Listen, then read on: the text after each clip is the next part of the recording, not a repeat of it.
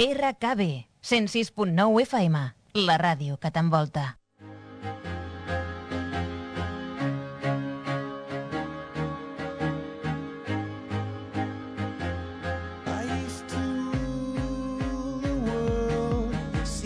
Rise when I gave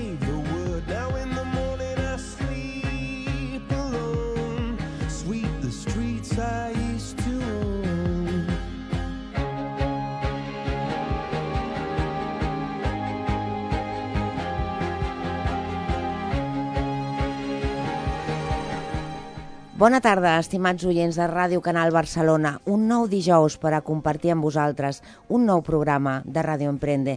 Després de la diada d'ahir, que vàrem passar al carrer fent ràdio i que ens ha servit per carregar piles, sobretot perquè vam gaudir d'unes molt bones vibracions al carrer i tothom estava, era el dia de- d'estar per damunt de, de lo normal en quant a felicitat i a compartir i a ser solidari.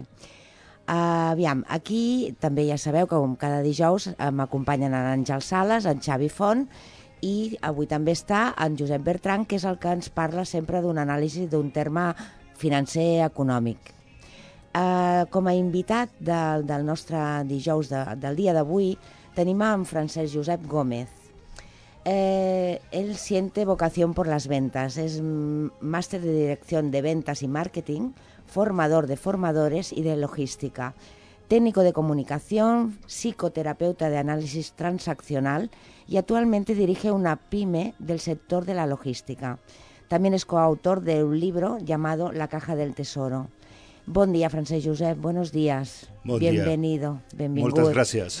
Uh, bueno, aquesta entrevista la, eh, ell ens donarà, ell parlarà i de, sobre el que ell ens vagi dient en Xavi Font, que serà el principal locutor de, de l'entrevista, anirem fent-li totes les preguntes que se'ns acudeixin.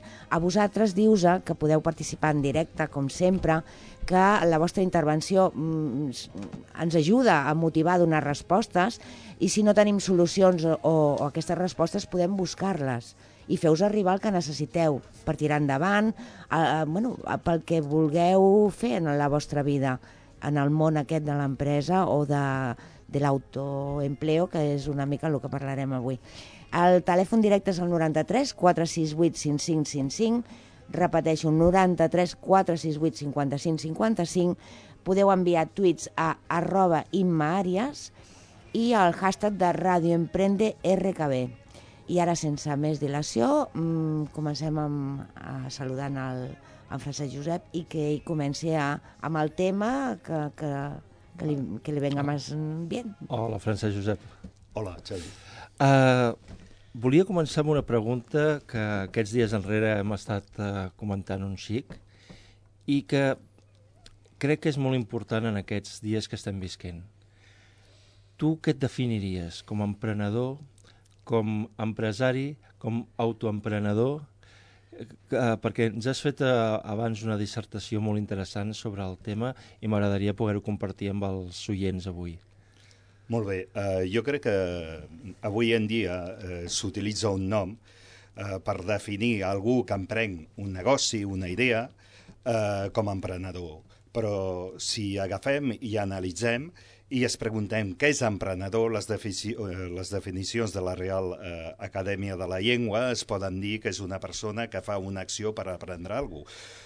Però, realment, eh, des del meu punt de vista, i mirant les definicions, crec que un emprenedor és igual a un comerciant, és igual a un empresari i és igual a un comercial. Perquè si eh, agafem com punt de partida, eh, sempre dic el, els avis de la venda, eren els fenicis, aquests senyors complien això, eren emprenedors, eren empresaris i eren comerciants. Jo crec que avui en dia eh, la paraula emprenedor eh, s'utilitza d'alguna manera eh, per eliminar la paraula empresari perquè mm, bueno, té un sentit eh, pejoratiu. Però jo crec que per mi empresari i emprenedor és exactament el mateix. Una persona que té un objectiu, una idea, i que vol, d'alguna manera, treballar eh, per si mateix i no treballar pas de més. Aquesta seria una definició que crec com punt de partida eh, per utilitzar eh, què som. Pues una persona que té una idea, i vol formar eh, la seva pròpia empresa o la seva pròpia idea. Llavors, eh, si no hi entès malament, m'estàs dient que es diu avui en dia emprenedor perquè el terme empresari no està gaire ben vist. Per què creus que no està gaire ben vist el terme empresari? Què, què fa que no...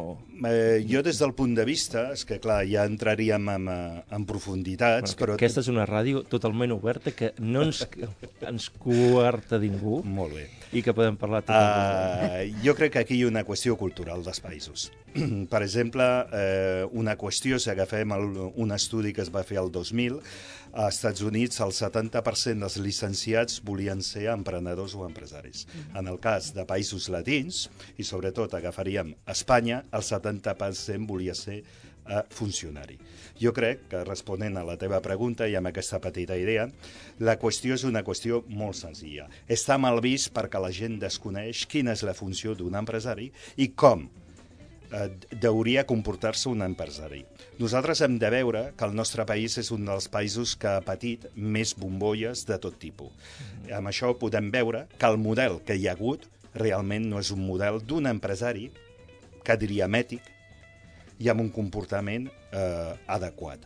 Aquesta és la, la gran qüestió. És un tema cultural que tenim interioritzat, que ser empresari és eh, eh, em, diguem, està focalitzat en utilitzar els empleats com a esclaus. Vale.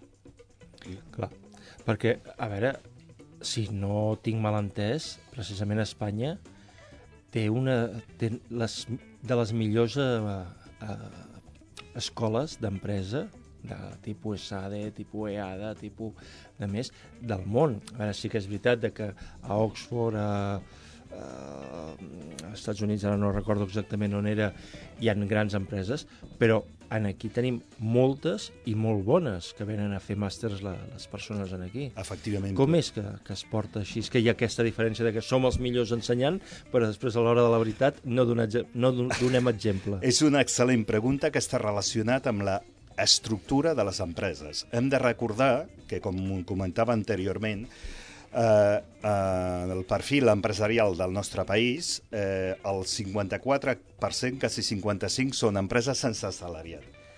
Això vol I- dir d'una empreses d'una sola persona. Una sola persona. La persona que això es diria a altres llocs, a altres països, puro i duro autoempleo. Vale. No se li podria dir el grau d'empresari. Vale. Després, la segona escala, que seria amb un 40%, estaríem parlant d'un a 9 eh, assalariat. Mhm. I després la següent escala, que seria de 10 a 49, d'acord? Que serien micros i mediopimes. Aquest és el problema. Hem de recordar que aquestes eh, escoles, per mi, són excel·lents, perquè jo he passat per, eh, per allà, Per això. tenen un perfil altíssim i un cost alt. Amb qualitat relació preu són fantàstiques. El problema és que algun petit empresari de 9, de 1 a 9, té possibilitats econòmiques per poder assolir aquest tipus d'estudi. Per, Aquest... aquestes persones que estudien en aquestes, uh, en aquestes escoles, uh, no és cert que la persona que passa per aquí fent un màster important de SADE, per exemple, uh, ja surt amb una feina? Eh, això no t'ho puc dir. Això no t'ho puc dir, no t'ho puc assegurar, però és que eh, és, és, és el que comentaves. O ets empresari o treballes pels diners. A veure, el perfil, jo que he tingut la sort que Sí. econòmicament he tingut interès i que algun banc m'ha deixat els diners, això és important per fer aquests màster, una de les coses que he vist que la gran majoria de perfils són perfils de grans empreses de la petita i mitjana no. hi ha menys. I jo diria que sí que estic d'acord que hi ha un tema econòmic que ens separa, però hi ha un tema cultural. També a la gran empresa s'entén que la formació és una cosa imprescindible per créixer com professional, no treballador. En canvi, a la petita i mitjana empresa s'entén que no és necessari.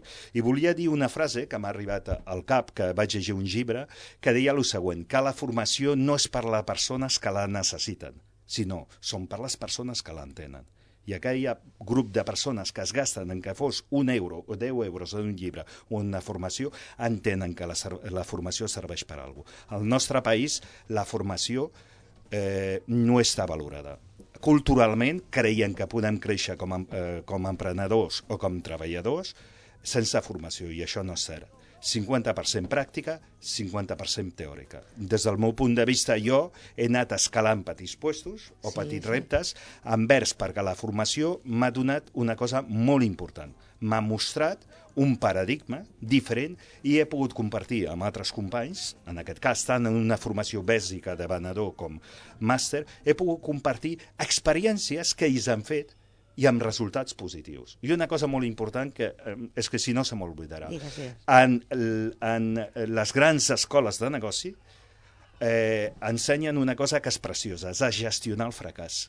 Eh, jo us asseguro que jo sóc un microempresari, una petita empresa, tinc molta vocació, molta passió, però hi una cosa important. Si tinc alguna avui en dia és perquè he fracassat moltíssimes vegades. Sí, això ho parlem moltes vegades, de que aquí no, una persona que fracassa o que té un moment dolent amb la seva carrera professional eh, no està ben vista, inclús eh, de manera curricular, no? Si vas a buscar feina i has fracassat en una empresa, doncs, pues, algú estàs fent malament. I no entenen, o sí que ho entenen i no volen eh, no volen que sigui així, que una persona que passa per aquí n'aprèn tant que, que pot tornar a començar amb molta més saviesa i amb molta més eh, amb menys possibilitats de que torni a passar pel mateix lloc. Jo és una idea que tinc. Sí, sí, jo, jo, jo crec que una de les qüestions, per exemple, podria parlar de la meva passió, perquè la passió són les ventes. En aquest cas, des d'aquest món de les ventes, hi ha molts països que el, el, els venedors, en aquest cas, venedors, venedores, persones que treballen venedor comercial el mateix com la denominació, en aquest cas tenen una, una, una greu problemàtica. Eh, eh, no entenen per què serveix la formació ells mateixos. Ells no es donen compte que necessiten reciclar-te contínuament Sí. sí. perquè a cicles empresarials, com a cicles socials, a cicles demogràfics, cada vegada són més curts. I hem de tenir la possibilitat d'adaptar-nos al futur, però a més té un gran plaer.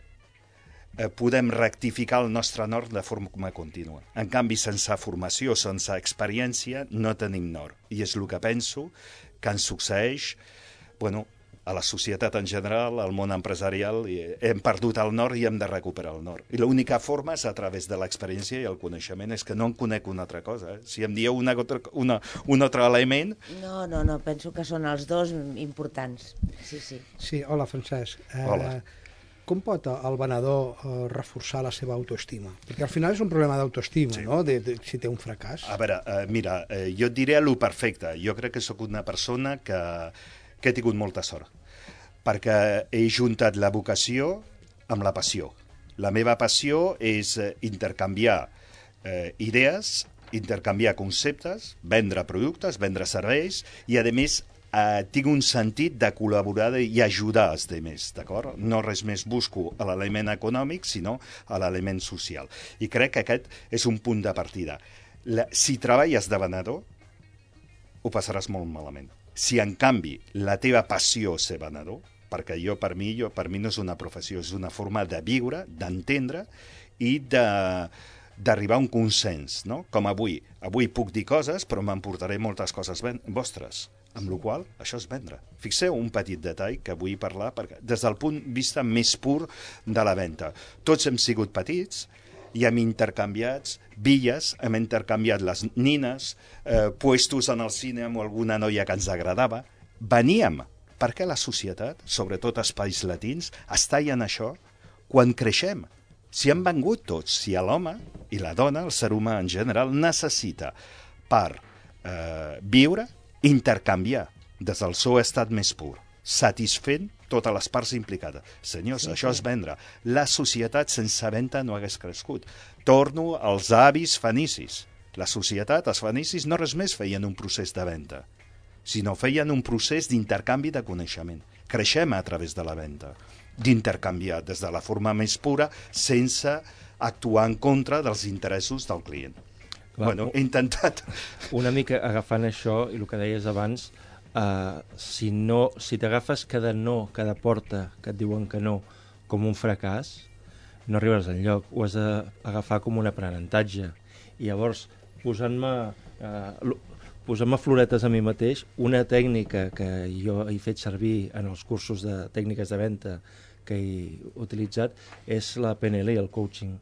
Reforçant l'autoestima de la persona, perquè hi ha persones que s'ho prenen, qualsevol cosa que els diuen s'ho prenen com una cosa personal, i no li estan dient que no a la persona, li estan dient que no al producte aquell, i en aquell moment, perquè pot ser que el dia següent diguin, ostres, necessito aquest producte i, necess... I, i si tu has entrat bé i has, has quedat bé amb el client, no li has anat a vendre, sinó que li has anat a explicar el producte, que això, si no tinc mal entès, és una de les millors tècniques de venda, no vendre, sinó explicar el, el, el que vens, eh, el dia de demà aquesta persona et, et trucarà i se n'en recordarà de tu. Fixeu, una, sí, perquè co- com aquest tema m'agrada molt, investigo molt des del punt, per això vaig fer el, El lo de counseling, eh, eh, eh, hem d'analitzar sobretot una cosa molt important, no?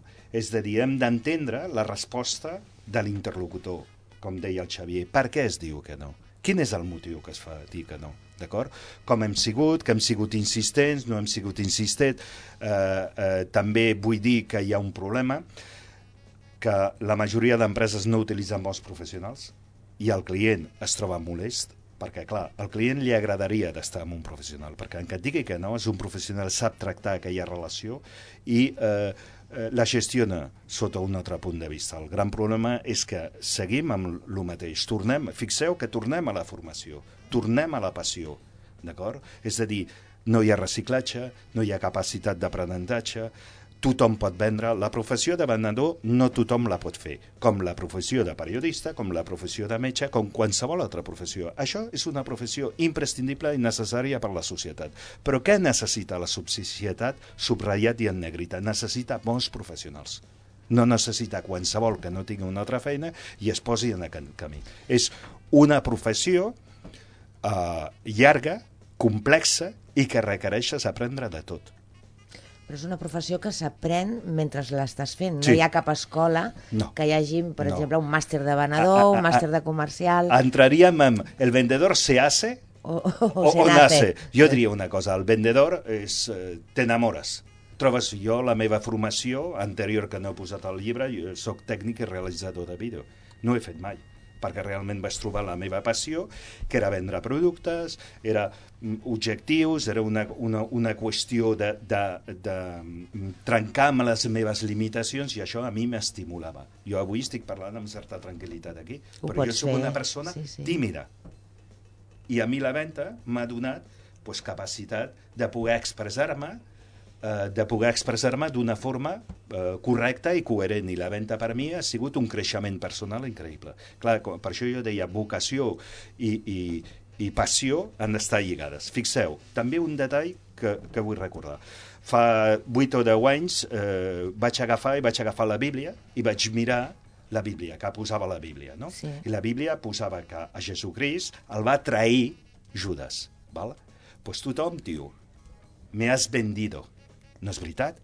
Fixeu, la pròpia interpretació d'un llibre sagrat Sí. és que el vendedor és malo, perquè Judas vendió.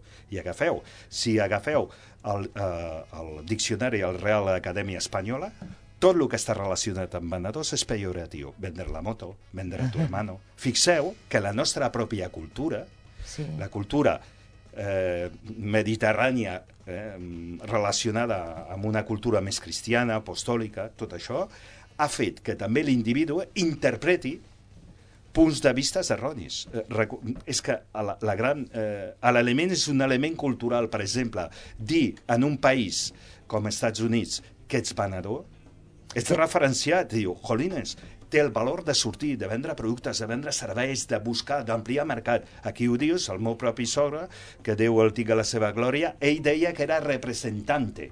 I com su hija es casa amb un venedor. O, o delegat. Imagina't. Eh? O delegat. Delegat. O delegat de Ara ventes. està de moda ser fixeu, delegat. Fixeu que hem de creure amb allò que fem, amb aquell element passional, hem, hem de creure i hem de dir, tu de què treballes? Doncs pues ben alt, soc venedor. Per això, en el llibre que us he presentat, jo no nego quan algú em diu, tu ets empresari. Dic, no, primer venedor. Perquè també has de fer una cosa, has de vendre les idees als clients i les idees als meus col·laboradors. Potser hi ha molts venedors que han desprestigiat la professió, no? Llavors, com que no està regulada, no és una professió regulada, ha hagut molt desprestigi de gent que, que, bueno, que va simplement estafar, podríem dir. Mm. Llavors, potser d'aquí ve aquest, aquesta mala premsa també. Això ha ajudat també, però fixeu que és una cosa, és el punt de partida cultural que tenim, no? Jo quan comentàvem abans del... Jo crec que tenim un paradigma que és erroni. Aquí està la base de tot. Quin és el punt de vista cultural que tenim? És les, les professions. Estem parlant dels venedors, però senyors que netegen els carrers també tenen una importància social. I fixeu que en el, a la fotografia actual dels últims 200 anys, el paradigma de ser superior a algú també juga un paper discriminatori amb professions que són imprescindibles, però creiem que no són necessàries. Avui en dia tant venedors, a nivell polític, a nivell social, a nivell cultural, tots estem patint la manca de bons professionals perquè ningú s'ha interessat, ni el propi venedor, en reciclar-se. Tu li deies a un company, me'n vaig a fer un curs que em costa 2.000 euros. Jo no m'ho gastaria mai. Que m'ho pagui l'empresa. Fixeu, això seria el punt de vista del col·laborador, però el punt de vista de l'empresa, i deia, ¿para qué le voy a pagar formación? A ver si en sap més que jo. Fixeu que és un tema de, de, de cultura, de paradigma. No treballem amb equip, treballem, eh, diguem, és la cultura del, del eh, per això podíem lligar-ho amb el tema de l'empresario, l'empresari, bara, la seva feina és apretar i esclassivitzar el treballador i el treballador, d'alguna manera, ha de fer la mínima feina possible i fer mal a l'empresari, perquè és l'enemic. Un altre d'això és a veure si se'n forma i se'n va a un altre lloc. Això pot passar, però això passa als Estats Units i és fantàstic, Clar, és que- perquè també et vindran persones formades. Clar. S'aniran persones formades, vindrà. Una de les coses que amb el, eh, avui en dia que, eh, que crec que és una part, que no sé si seria un 10, un 12 o el percentatge que seria, que la, la, eh, el món empresarial actual, tant d'Espanya com de Catalunya, té un greu problema. Té persones amb un nivell formatiu tan baix que no poden aportar cap valor a la societat ni cap valor a l'empresa, amb la qual estem en aquesta lluita i aquesta bogeria sense fi, aquesta carrera sense fi dels preus. Fixeu, clar, petita i mitjana empresa que no té recursos que pot vendre, preu, preu, preu, preu, amb la qual tot es deteriora. Estem perdent qualitat de persones i estem perdent qualitats de professional, que no en tenim. I això és una cosa molt important per al desenvolupament del, del, del, del món empresarial. Fixeu que hi ha un percentatge, i ara no seria quin percentatge, de serveis. Els serveis possiblement estaríem, d'aquest 54% que he dit anteriorment, estaríem igual en un 40 o un 42% que són empreses de servei.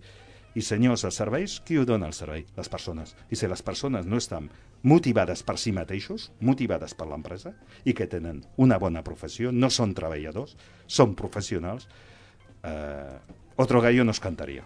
I tota aquesta gent, no penses que és la, justament a- a- a- el, grup de persones que ara es diuen o es volen dir emprenedors i que volen auto... Al final, no, no sé si volen, la intenció seva és acabar sent un empresari o si només volen tenir un sou per, per viure. Però, però jo crec que és un... Eh, primer serien petits empresaris, petits emprenedors, però per mi es mereixen tot, eh, a veure, mm, tots els bons detalls, totes les bones paraules, perquè eh, aquest pas és un pas de valent. Eh? Clar que ho és. Clar. Ser autònom, avui en dia, és un pas de valent.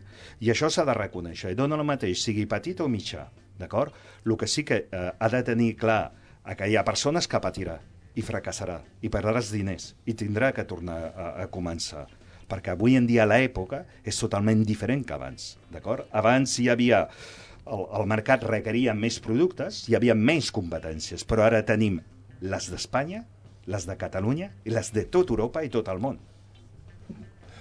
Val. Uh, una pregunta que et volia fer uh, referent a això i tornant una miqueta al tema d'empresaris. Uh -huh. uh, abans estava veient el, la història d'un gran emprenedor, seria el, el Mark Zuckerberg, Sí. fundador de, de Facebook, que surt de, de la universitat, que no me'n recordava abans, de Harvard, i a Harvard surten amb ganes de això, de, de treballar pel seu compte.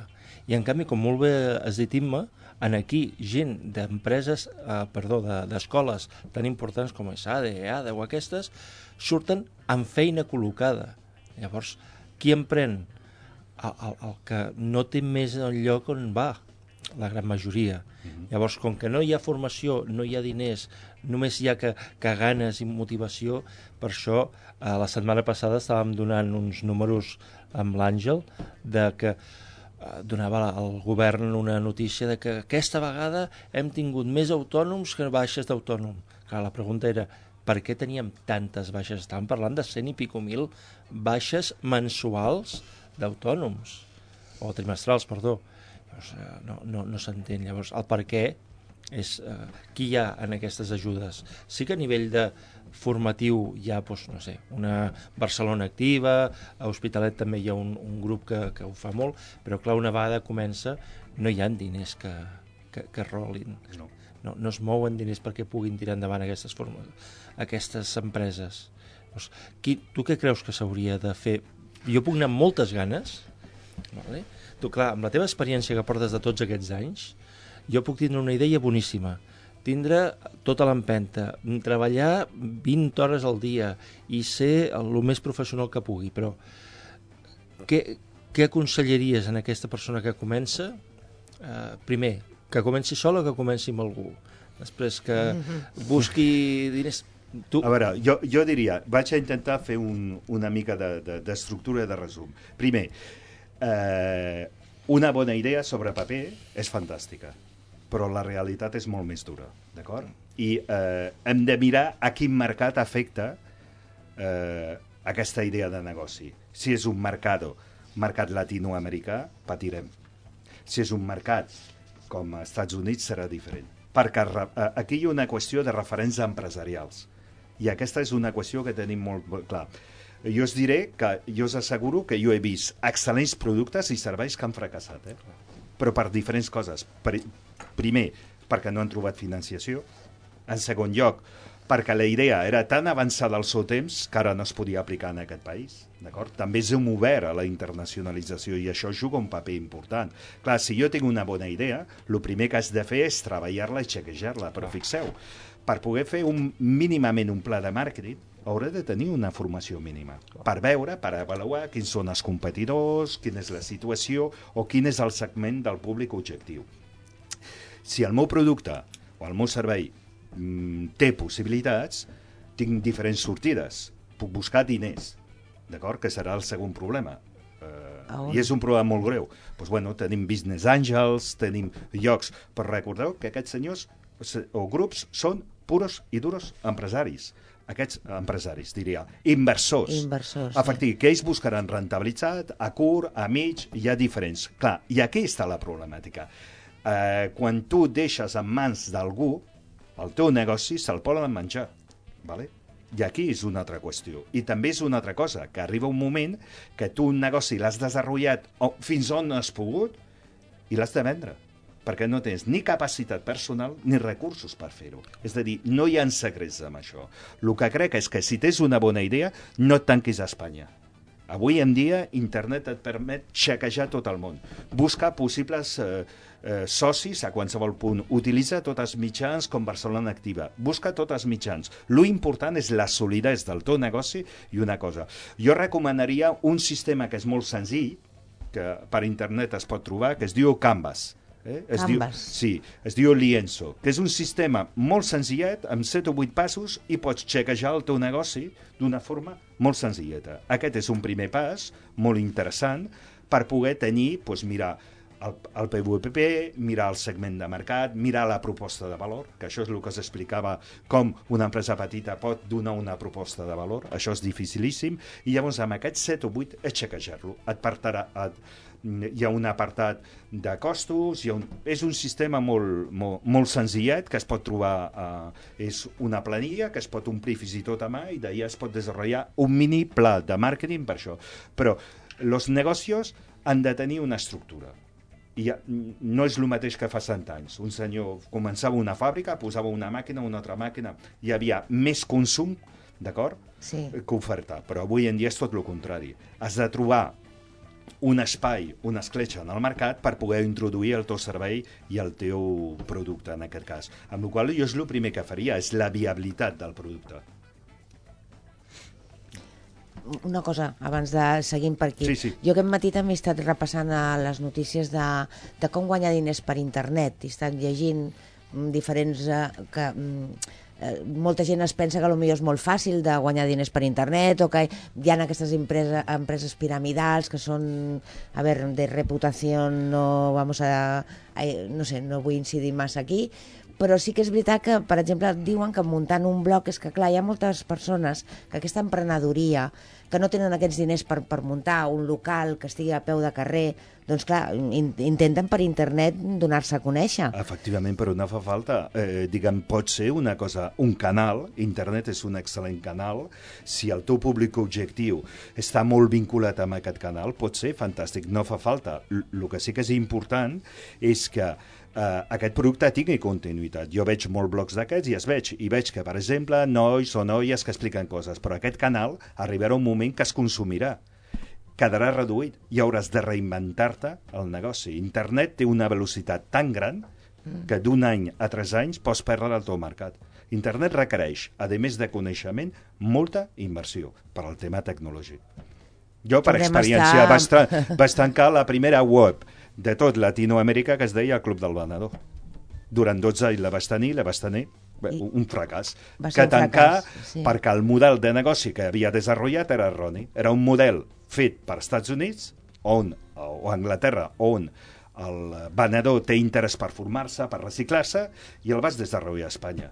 I va, clar, va ser Vaig fracassar, el clar, lloc- però la culpa no és dels venedors que no estiguin formats. La responsabilitat és meva perquè jo, el meu pla de màrqueting, no estava eh, adequat per a aquest tipus de, de mercat interior. Per això feia la puntualització d'on anem a vendre. Sí, sí, no, és que hem de tenir en compte tot. El producte, el lloc a vendre'l, eh, què, què està demanant, què és el que ens demana el mercat, no només la nostra idea, perquè en aquest cas segur que era una idea excepcional, el que passa que anava dirigida a un sector El públic objectiu no era l'adequat. no era l'adequat. I abans també comentaves una cosa que a mi m'ha agradat molt escoltar, que per a que hi hagi un canvi de paradigma, deies que era molt important que les persones que anaven a treballar ho fessin des de la passió i l'amor, que això no és el que està movent avui en dia el, el treballador. El, per què? Pues perquè justament aquesta persona que treballa també té eh, li han rebaixat el sou, eh, llavors mm, costa molt. És Però molt de- dur. És molt dur, però eh, està aquí el canvi, és que hem de fer alguna cosa. Sí. Socialment, si- nosaltres ho diem en aquest programa, ho diem al programa de Camí a l'èxit des d'un altre punt de vista, però hem d'aconseguir que la societat sigui més feliç, que de veritat els números surtin, eh, i si no ho veiem ara, que ho vegi eh, el, els fills dels nostres fills, o... però alguna hem de fer. El primer que hem de tenir que aquest canvi, si em permets, Sí. molt ràpidament, aquest canvi no generarà en, eh, en una dècada curta, serà llarga. Sí, però... però- tenim la responsabilitat... A veure, a mi, jo no sóc molt amant de les fórmules, perquè jo sempre dic que l'experiència s'agafa eh, amb la pròpia experiència, però en aquest cas, eh, mm, a veure, a on em centraria? Amb, amb, amb... Ara se m'ha anat del cap. No que pateixis. Eh, eh, se m'ha anat del cap. Em, em centraria que el, eh, La en la visió Sí. de com veig la meva feina. Val? La visió de com veig la meva feina, per mi, anar a la feina no és anar a treballar, sinó anar a gaudir, anar a canviar i anar a millorar com a individu. Perquè hi ha una cosa que jo sempre he tingut clara. Jo sóc una empresa com a individu.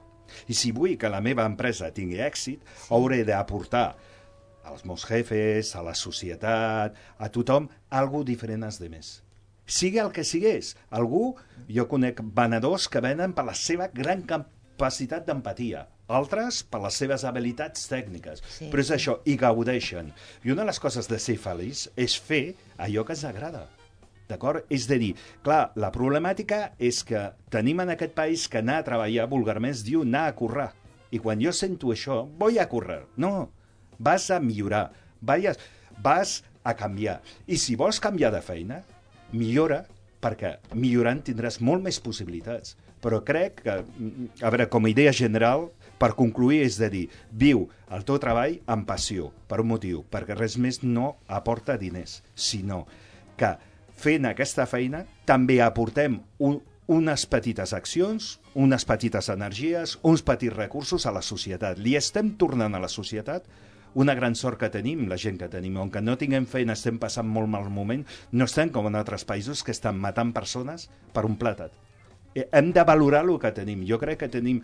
Eh, som un país molt focalitzat a la queixa. També, i poc també, a mirar el benefici. Crec que tenim moltes coses. I si volem canviar, no esperem que papa i estat es canvi, que la loteria es canvi. Ets tu que has de canviar. I si no et canvies, no et queixis. Molt bé. A l'Àngel et farà una Hola, pregunta. Francesc. Hola. Uh, en referent al que estaves parlant, sí. només un apunt. Sí. Eh, eh, estic d'acord, però també eh, eh, segur que estarem d'acord que la filosofia empresarial també hauria de canviar. No, no, no, no només la del treballador, no? Sí, sí, sí. Amb un cas referent, el que vam tenir ahir, el dia de Sant Jordi, aquí a Barcelona, amb la, la FNAC del Triangle, no? eh, la campanya que van fer els treballadors que estaven en contra de, les, de la filosofia de, de, de, de les, de les eh, ara no em sortirà Multinacionals o... no, en aquest cas de les condicions laborals, volia dir. Vale, està clar. I van fer entre tots doncs, eh, no anar a treballar i l'empresa, de, de fet, ahir va emetre un comunicat a la FNAC de Madrid dient tot el contrari, evidentment, res a veure amb el que havia eh, passat o, o a la que defensaven els treballadors de la FNAC d'aquí de Barcelona. Per tant, vull dir que És, eh, si em permets, Sí. és el model relacionat a empresa-treballador, és el que he dit. Jo abans, fora de micro, he fet un comentari, jo crec, que jo com a empresari, jo crec que el meu model empresarial, el model empresarial s'ha de canviar. Hem de fer alguna cosa per estimular. Mira, fixeu, si agafem una cosa molt ràpida. França, país meritori. Espanya no és un país meritori. Espanya té el model cultural per estimular aquell que és capaç de saltar-se les lleis o fer coses rares. Aquí no es potencia. Fixeu un petit detall. Com es podia estimular la gent? És a dir, fent-los important. Un detall, la seguretat social. Tinc persones que en 14 anys mai s'han posat de baixa. Per què, senyors d'Hisenda, no se'ls hi ocorre retornar una part d'aquest gasto que aquell senyor no ha consumit? Això seria un element estimulador. Diguem, eh, a, l'empresari ha de canviar, però la cultura social ha de canviar. Hem d'estimular els bons, els professionals, no a la gent. I perdona l'expressió, vago i Clar poca vergonya. clar que Aquest model, aquest tipus de persona no les volem. Precisament volem el bon professional, però el bon professional se li ha d'estimular el, el, diguem, el, el, el punt de mira o la fotografia que aquella persona diu, no em poso de baixa, l'Estat em retorna diners. Eh, tinc un bon, un bon nivell. Jo, per exemple, i una cosa que dic molt, tothom es queixa dels 45 dies, perquè no fem, som atrevits tots els empresaris, i posem aquests 45 dies amb el sou i que lo, que gasten en la que les da la gana, però que jo el pugui aplicar al client final. S'acaba la festa. Si és del treballador que es dongui, però que jo el pugui repercutir. El gran problema que tenim és que hem d'assumir uns costos que són insostenibles repercutir al client. Aquí està el problema. I diria un model. Per què no hi, hauria, com a altres països, per exemple, com a Estats Units, que tots els empleats tenen accions? Jo, per exemple, això ho he plantejat amb els empleats i m'han dit, a mi no me compliques. A mi paga-me que me. Diguem que eh, hem de buscar un punt d'unió entre col·laboradors i empresaris. Hem de canviar el model. Jo estic intentant donar-li voltes a la meva empresa, no mm, és canviar el model. Per què? Perquè el model no res més sigui just, sigui més productiu. Quan el- teu equip va, eh, té un sou raonable, pot gastar coses, pot fer bones vacances, pot pagar-li un bon col·legi als seus fills, pot fer les vacances, el que sigui el seu objectiu, quan ve a la feina ve diferent, ve relaxat, eh, riu, eh, i quan una persona que deia abans guanya 700 euros és impossible. Mireu, jo diria que avui en dia eh, la gran problemàtica, el gran mal endèmic és l'economia de la misèria. Estem vivint l'economia de la misèria. I això es diu low cost. Más barato, más barato, más barato, más barato, más barato. Sabeu aquí? En, aquí ens obliguen a pressionar li puc treure Hisenda? No. Li puc treure la llum? No. Li puc treure el telèfon? No, no. A qui li trec? Al treballador. Aquell que em proporciona és la matèria prima Sí, sí. més important del meu negoci i l'has de treure. Això és impossible. I aquesta tendència, fixeu, si mireu qualsevol diari d'economia, mm. low cost, mm. estalviem no sé quan. No, canviem el model. No estalviem. Fixeu, hi ha com detall que està lligat i és molt important per l'economia. Si jo faig que els meus col·laboradors guanyin més diners, reformulo, no sé com, estic donant voltes i buscant la forma, reformulo la situació, l'empresa és més sòlida. Però, a més, genero consum intern, que és el que es falta en aquest país. Consum intern, que els treballadors guanyin més diners o obtinguin més diners per poder gastar-los. Clar.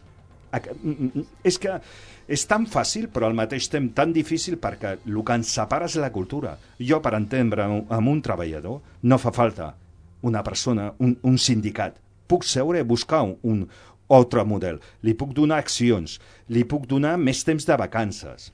Diguem, cada persona, eh, eh, explicàvem a l'èxit, eh, perquè vegis, vaig a intentar lligar. Cada persona té les seves necessitats. Jo, quan era jove, volia diners, ara vull temps. Clar. I jo el que vull és seure, per exemple, jo tinc socis, seure perquè els meus socis entenguin que jo vull una tarda o dos a la setmana per fer, jo estic disposat a, renunciar ja no a diners, sinó a renunciar a una part d'aquests diners. No hi ha cap problema, però per mi com a empresari és important tenir un col·laborador que m'expliqui què vol, perquè sí que treballarem. Diguem, això se li diu alinear objetivos. I és complicadíssim. I estic d'acord. I t'ho diré certament. Tenim mals empresaris. Jo encara em sento un aprenent front a altres països. Són mals empresaris, molts no per mala voluntat, per desconeixement i per incultura. Tenen altres preguntes, Francesc. Uh, no, no, no, jo també. No, no, no, però volia fer una, Endavant, no sé si hem d'anar a un descans. val? Farem un- sí, la faré, perquè la faré i, si, i, i si vols, No, bé, no, bé, bé. la faig i si voleu anem a escoltar una miqueta de música i que la respongui com sí, es fa a la després, tornada després fem de la ara un, Eh? un descanset i a Per la tornada seguim amb Per ell, exemple, perquè és- Francesc, si jo, jo vull ser venedor, eh? com possible, possiblement un oient que, que, pugui ser, que pugui escoltar a Ràdio Emprende i digui jo vull ser venedor, quines característiques, no sé si heu parlat això sobre la taula perquè jo he arribat una miqueta més just, Sí. eh, quines caras- característiques perdó, hauria de reunir Eh, les principals característiques, perquè evidentment crec que també crec que també la imatge possiblement també és un altre factor o no. M'ho dius després de, del descans. Molt bé. Fins ara. follow you strength and strife follow you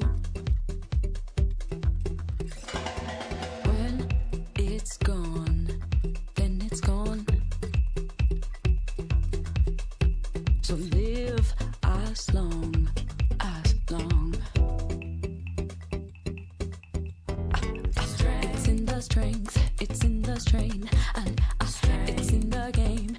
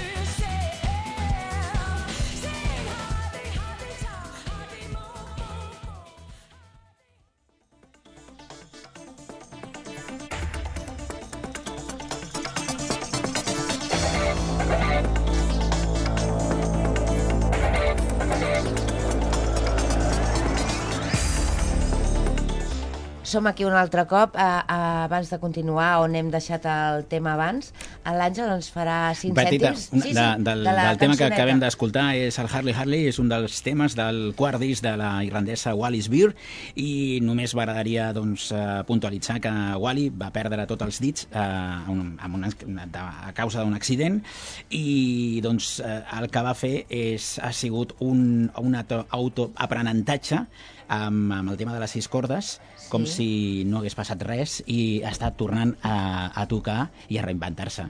No? Eh, M'ha agradat molt, Molt eh, bé, aquesta, molt bé. aquesta dada. No, no, és important. Ojalà ho féssim tots a, a tot arreu. Això ho, ho extrapoléssim no només amb un tema corporal, sinó mental perquè això podria anar molt bé pel tema aquest que estem parlant de negocis i de com anar a la feina i tot això.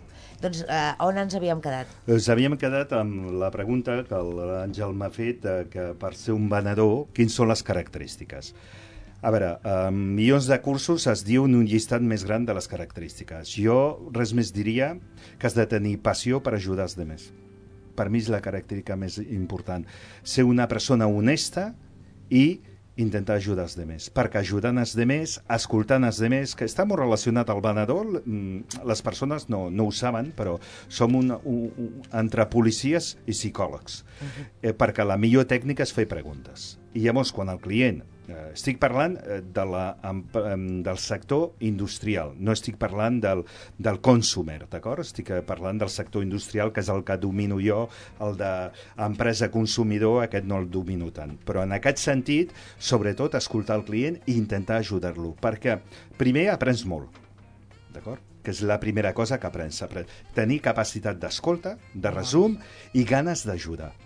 I ganes de passar molts dies sense esmorzar i dinar, de fer un munt de quilòmetres i que t'agradi el contacte amb les persones. Tot l'altre es pot aprendre. Tot l'altre, qualsevol tècnica. Has de tenir passió pels demés, per escoltar-los, per entendre. Si qualsevol està interessat pot agafar les, eh, els llibres del Fenicis, hi ha una idea perquè veieu precioses, fenicis feien totes les costes i llavors com hi havia bàrbares i atacaven el poblat, el fenici no es podia apropar perquè tothom sortia. Què feien? Quan arribaven al vaixell feien una fumata. El poble ho sabia i llavors es retiraven cap a la muntanya. Agafaven una barca petita i depositaven a la, a la vorera tots els objectes. Una vegada depositat tots aquests objectes allà, es retiraven, tornaven al vaixell i feien una altra fumata. Els del poble arribaven, ho miraven. Si i depositaven al costat o monedes o, o, o viandes o el que fos. Sí. Es retiraven una altra vegada a la muntanya i tornaven a venir els fenicis. I els fenicis, si els agradava allò que havien deixat, s'ho emportaven. I si no, fixa't tu, confiança. També, també. La gran tècnica, confiança. I això sempre dic, eh? i ho dic amb carinyo. Els meus avis professionals són els fenicis. Aquests senyors eren senyors i senyores, perquè també hi havia senyores increïbles. És a dir, per què no confiem en els demés? Perquè en el fons no confien en un mateix. Com explicava abans, hem de conèixer el producte que venem, però també hem de conèixer a qui li venem perquè eh, la típica frase del venedor que està molt malament és dir, li venc unes ulleres a un sec, si al sec li fan falta, li donen uns valors addicionals, un benefici, ets un gran venedor. Si no, ets un lladre. Ja. A dintre de les empreses, de tota manera, els caps de venda, com que també hi ha una pressió des de dalt, pel, pel tema numèric, jo entenc que hi ha moltes persones que es desanimen perquè han d'arribar amb uns objectius... Però és que la venda és això. La venda és aquesta, clar, però És si aquestes persones estan al lloc equivocat perquè estan fent alguna que no els agrada. Canviar de sector. Igual tu ets, ets eh, i per exemple, jo he conegut persones que en el sector de transport no han tingut èxit i s'han canviat al sector, no sé, eh, de l'alumini i han tingut un èxit arreba. No tots els venedors serveixen pel mateix sector. Cada sector requereix un perfil de venedor. I ja que has comentat això de pressió, Sí, Imma, sí. eh, aquella frase que sempre hem escoltat moltes vegades, Francesc, sota pressió es treballa millor. No. No, sota la pressió dels demés no, sota la treva. La te... Exacte. Aquí és que la frase estava mal feta. Sobre la teva pressió, perquè normalment per tu no és pressió. Per tu és aconseguir un objectiu, sigués el que sigués.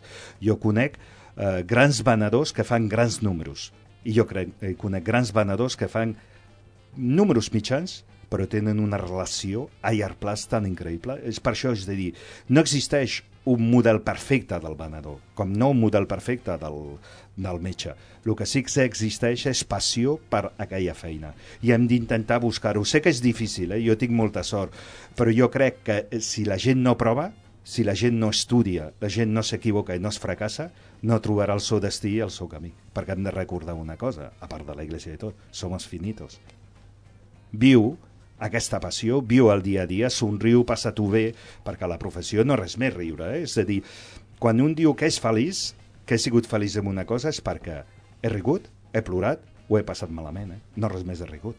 Perquè també el plorar eh, és bo, i el passar-ho malament, i el fracassar, diguem, com a parlàvem del fracàs. Ara estic reinventant l'empresa. Després de 17 anys, eh, els meus números han baixat d'una forma increïble i he de reinventar-la. Pues pot ser que la vida em doni una segona oportunitat perquè m'he adormit? Veurem quin serà el resultat, però vull estar en el dia a dia, en el treball, en el passar-ho bé. I després, senyors, si és fantàstic, ho gaudirem. I si no, tornarem a emprendre. Si es queda salut i edat. Sí, esperem que sí, que et quedi molt, molt, molta salut i, molta, i molts anys per davant. Una cosa que volia comentar-te, si aquests venedors, Mm. tornant a aquest tema, Sí. eh, perquè, perquè bueno, potser ho he vist o ho he viscut, o, eh, si tots estiguessin orientats sota aquesta manera de pensar i de fer que tu estàs avui eh, obsequiant, eh, jo penso que tots ells, independentment del sector on estiguessin, una cosa és anar, anar a vendre amb passió per ajudar l'altre i veure aquesta part d'ajuda i de compromís i de confiança i, de... i una altra és anar a vendre per guanyar-te un sou. Però llavors no ets un professional, ets un simple treballador. Podries fer de forner, podries fer de qualsevol cosa. I quantes empreses tenen persones així fent de, Mm, de pues que, venedors? pregunti, pues que preguntin al Departament de Recursos Humans o al, al, al Departament de Direcció per què han agafat aquest perfil. Realment no tenen venedors. Ells, el problema de la, del venedor, jo tenia un amic fa molts anys que deia que era com un, com un cargol, deixa rastre. Cuidado amb deixar rastre negatiu. I aquests anuncis de es busca venedor, no és necessària experiència. Clar, Això és mentira. Clar. Com mínim has de tenir, no d'un producte, però has de tenir experiència de venedor. Perquè teniu en compte que un venedor, per agafar una base, com mínim requereix entre 3 i 5 anys. Una base, eh?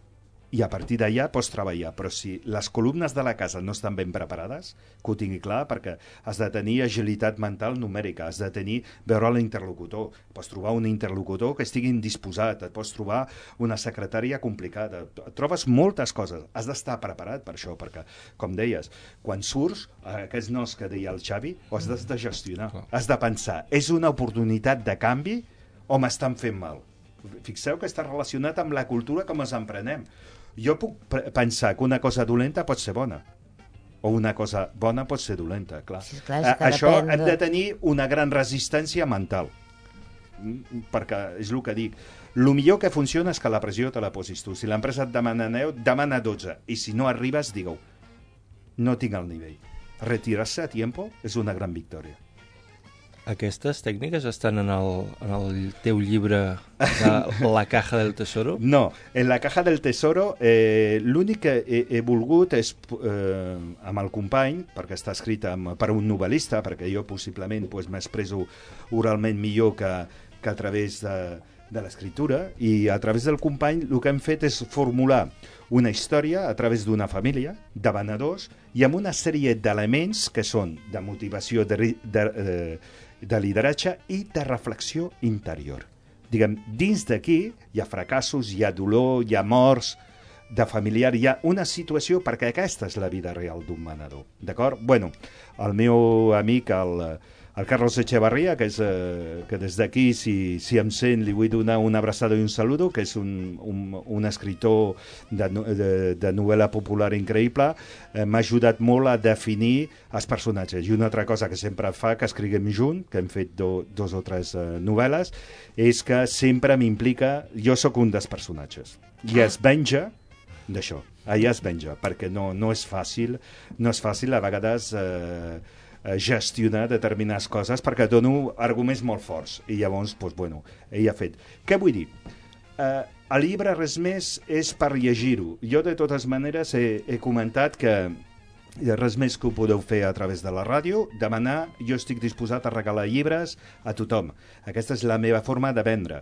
Si jo dono cultura, dono coneixement i dono canvi, tot això reportarà als meus fills, a meus nets o qui sigui. Eh, I aquest és l'espírit de la venda. Si, jo em quedaria satisfet que, que la gent el demanés i, a més, eh, a través de la ràdio, a través del correu electrònic, us podeu posar en contacte. No és la primera vegada que algú em truca i jo intento donar un cop de mà. Recordeu una cosa, jo no sóc mag. Sóc una persona que m'aixeco cada dia amb ganes de treballar, amb viure passió, m'equivoco, ploro i ho passo malament igual que tothom.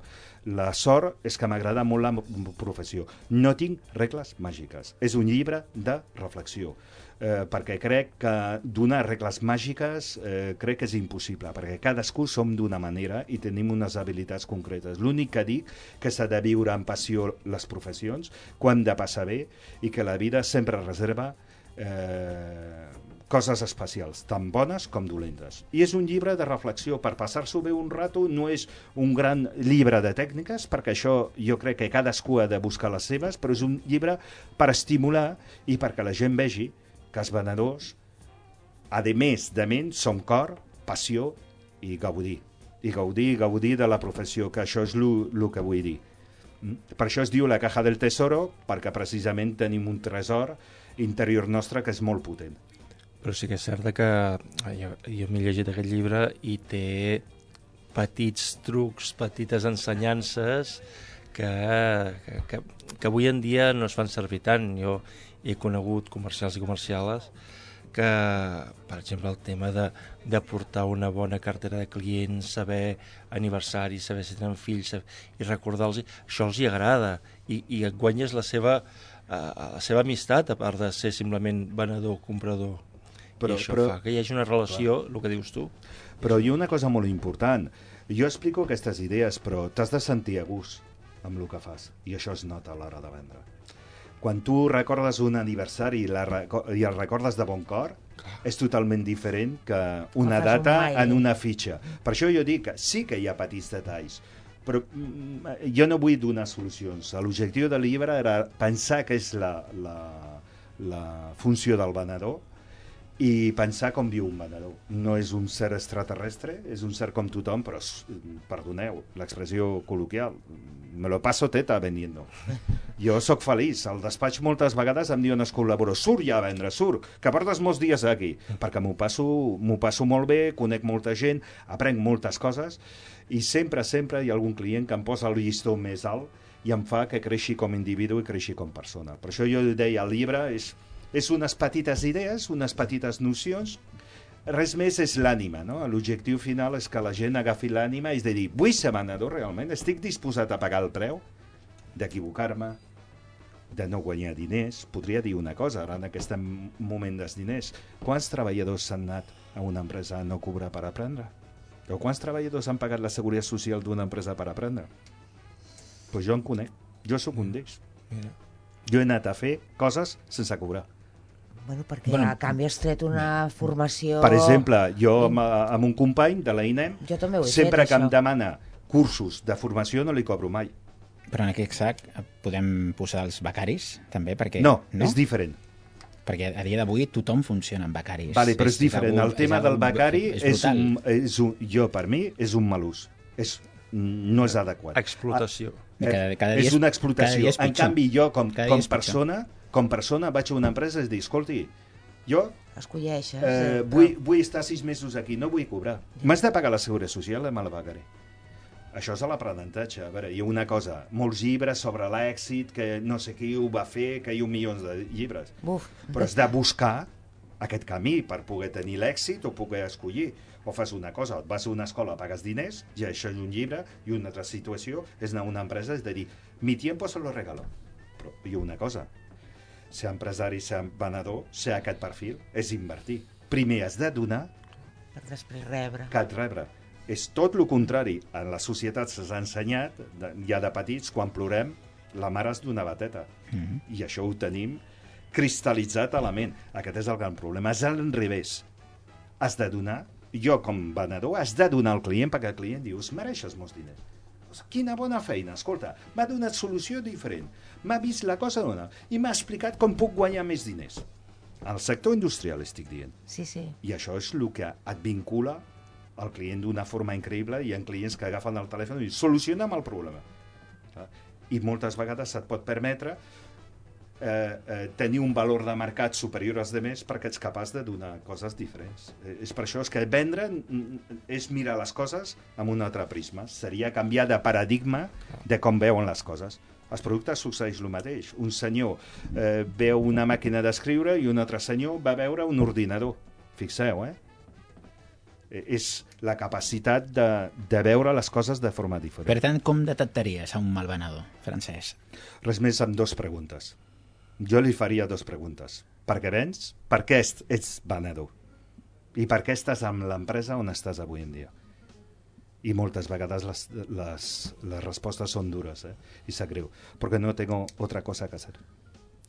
sí. Y estoy en esta empresa porque y he cogido la profesión de vendedor, bueno, trabajo de vendedor, perquè no tinc una altra cosa que fer. I és decepcionant. Què li diré jo a aquesta persona que no? Em callo. Jo no tinc dret, no sóc millor que ningú, però sap greu. Eh, jo no m'atreviria a operar una persona a fer metge. Eh? Clar.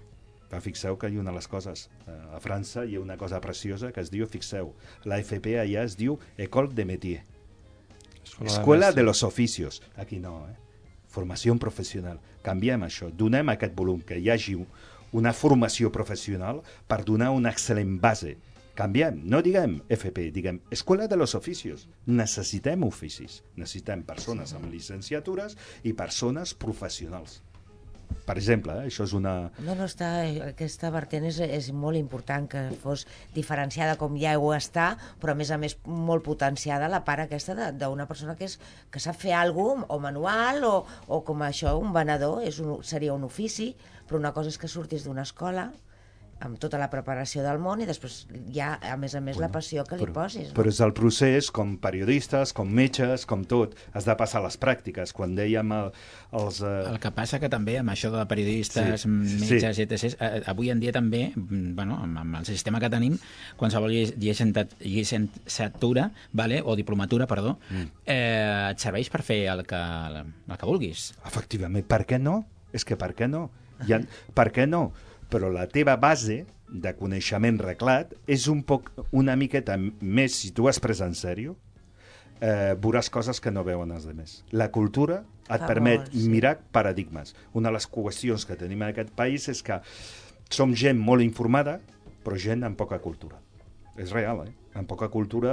Eh, mira, parlàvem amb uns companys la setmana passada, i ha sigut tu, i em deia el 80% dels venedors que agafo avui en dia són bons professionals francès, sector químic, eh?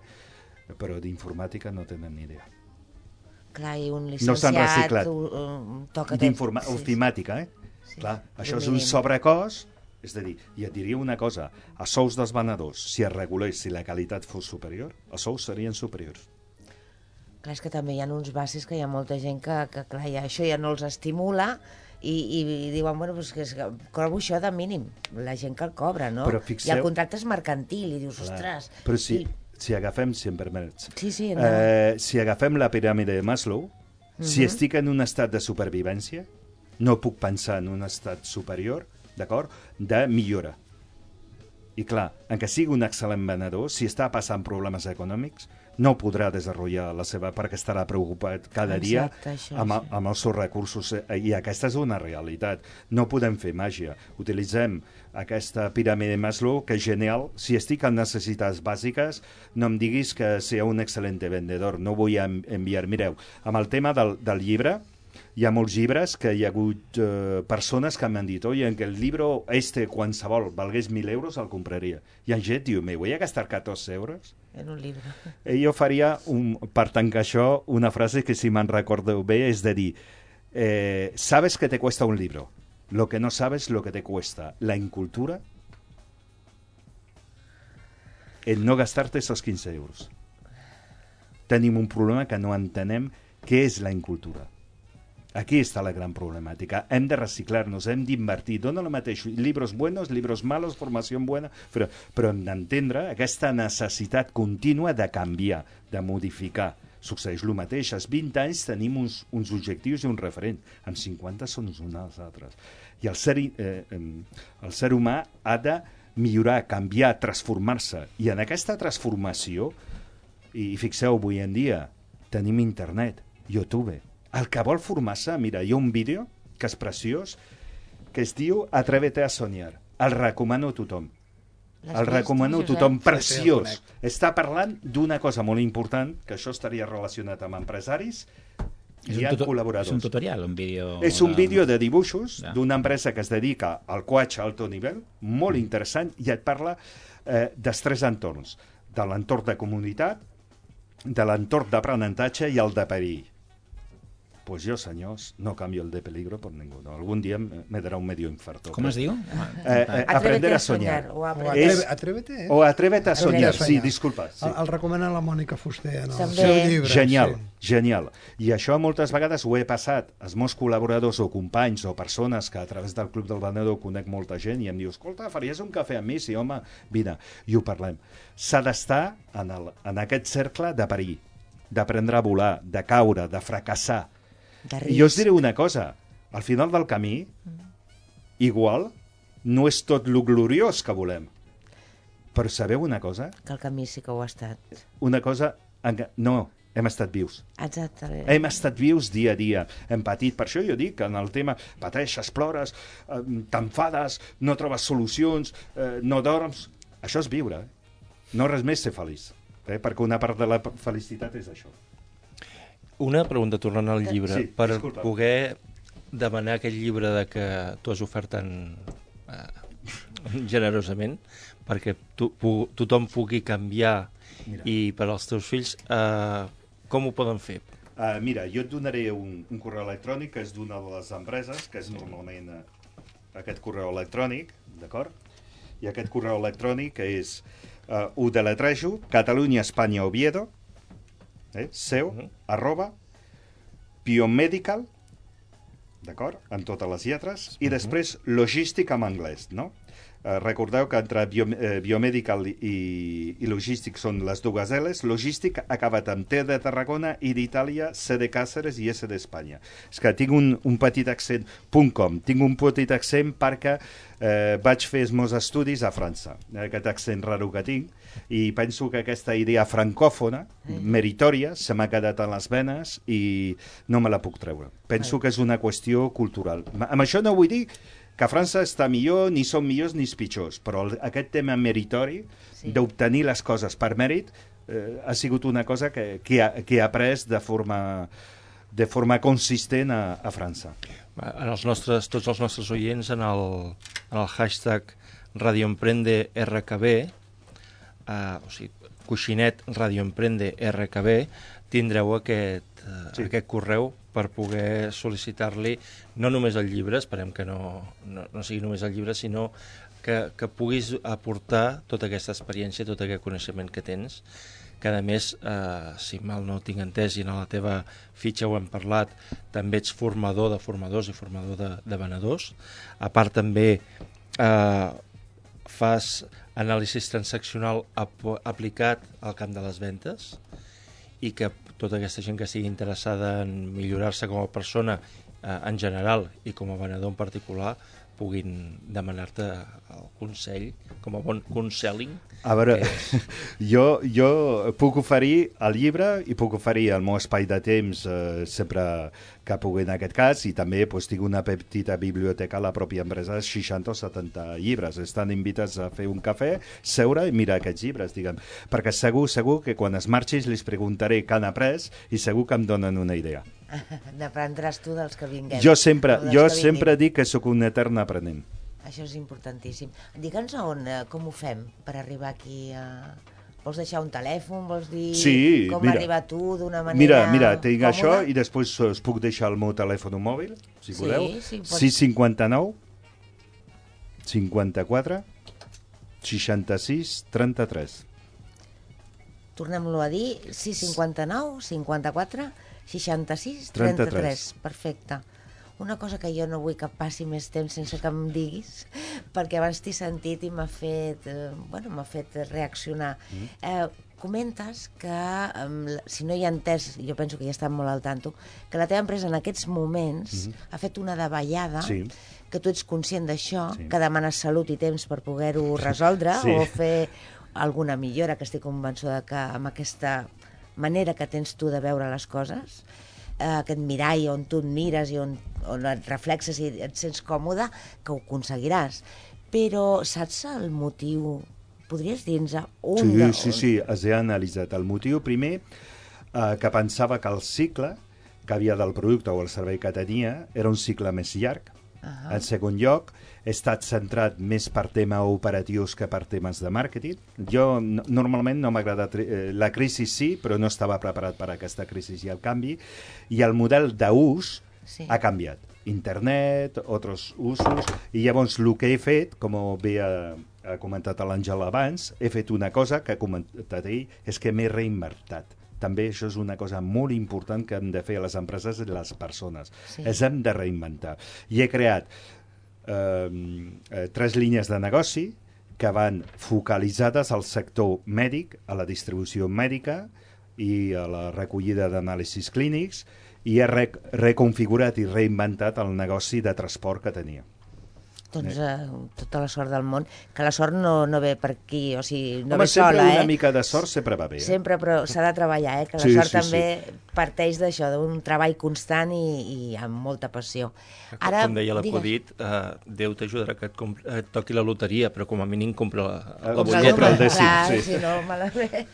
No, jo anava a fer una proposta ara, a, en el punt en què ens trobem en el programa, tant en Xavi Font com en Josep Bertran com en Àngel Sales, ells cada dijous aporten un, un, una part del programa, una agenda, una, un tema financer i ell un tema de notícia del dia.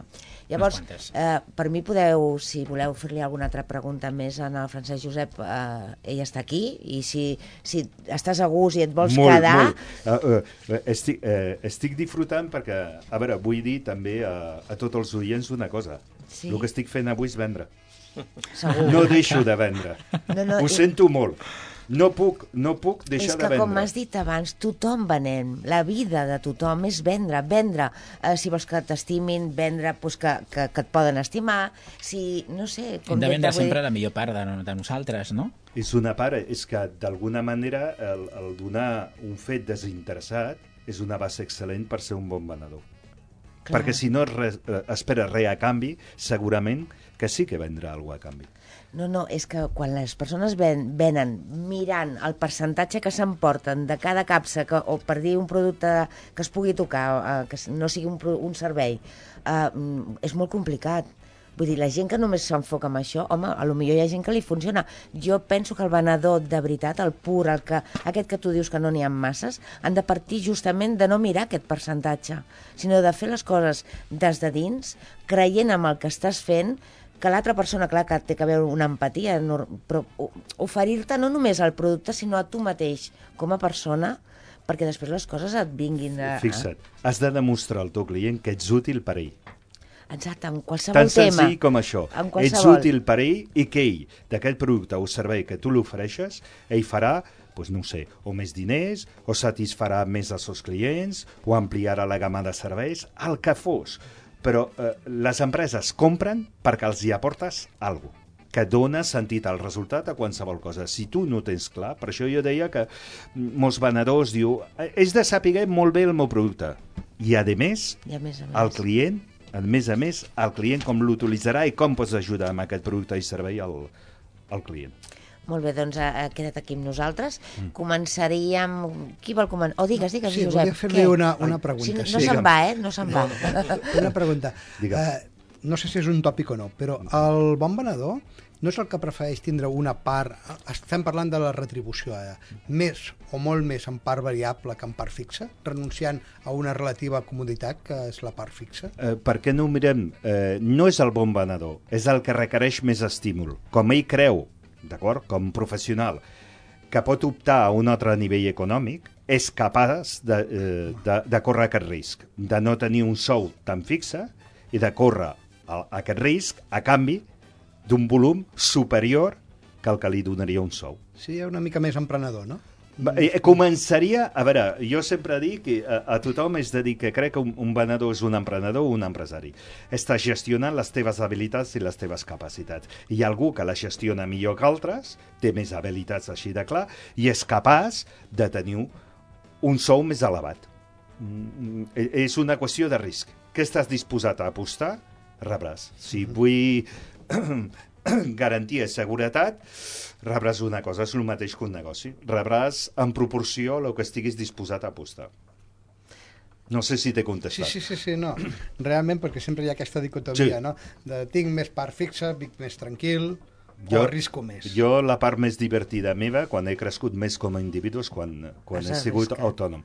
Porto com col·legiat, agent col·legiat, fa 20, 30 anys, ja quasi, i és, uh, ha sigut el moment més divertit de la meva vida. I també vull dir que he guanyat diners. M'ho he passat bé i he guanyat diners. He tingut que posar més esforços. L'empresa abans d'un sou em deia, miri, doncs pagant tant. I deia, jo no vull sou fixe. Això que representa? També és de saber de números. Jo fixo que represento, no sé, 2.500 euros al mes, Seguretat Social, vacances. Doncs veus, jo et demanaré un 12% sobre el total de les vendes. No tindràs fixo. És que demà et podran fotre al carrer. No em preocupa. Perquè la meva valua serà respectada. I si algun empresari utilitza aquest sistema perquè li surt més barat als venedors, el problema que tindrà és que el mercat és acabem coneixent tot, tothom es parla i els venedors no aniran mai. Empresari que enganya a un venedor té mal final i venedor que enganya a un empresari té mal final. És una qüestió de valors morals, que també aquí no hem entrat, però sí que són molt importants per la societat, per qualsevol estratus de la societat. Clar. Aquí, i, i també el que volia comentar és algo que heu parlat abans, de que a, en el procés lo important és el camí, més que el resultat final. No? Lo important és el procés on es gaudeix. I jo això m'ho aplico perquè jo eh, faig operacions en bolsa, sobretot mm, operacions intradia, que a vegades són de pocs minuts, i, i aquestes operacions, el resultat pot ser bo o pot ser dolent. Però és important que jo disfruto, jo gaudeixo quan estic fent l'operació. Llavors, eh, crec que en el camí de la vida també, i en tot treball, és així. Però fixa't, estàs dient una cosa, jo crec que és preciosa i meravellosa. Has buscat el teu leitmotiv i gaudeix del teu leitmotiv.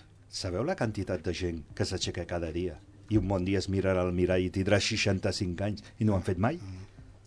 Clar, tot, la, la gent es pensa, en general, tot té un preu, tot té un risc. No hi ha res segur. Fixeu, si la vida és insegura, que acabem morint.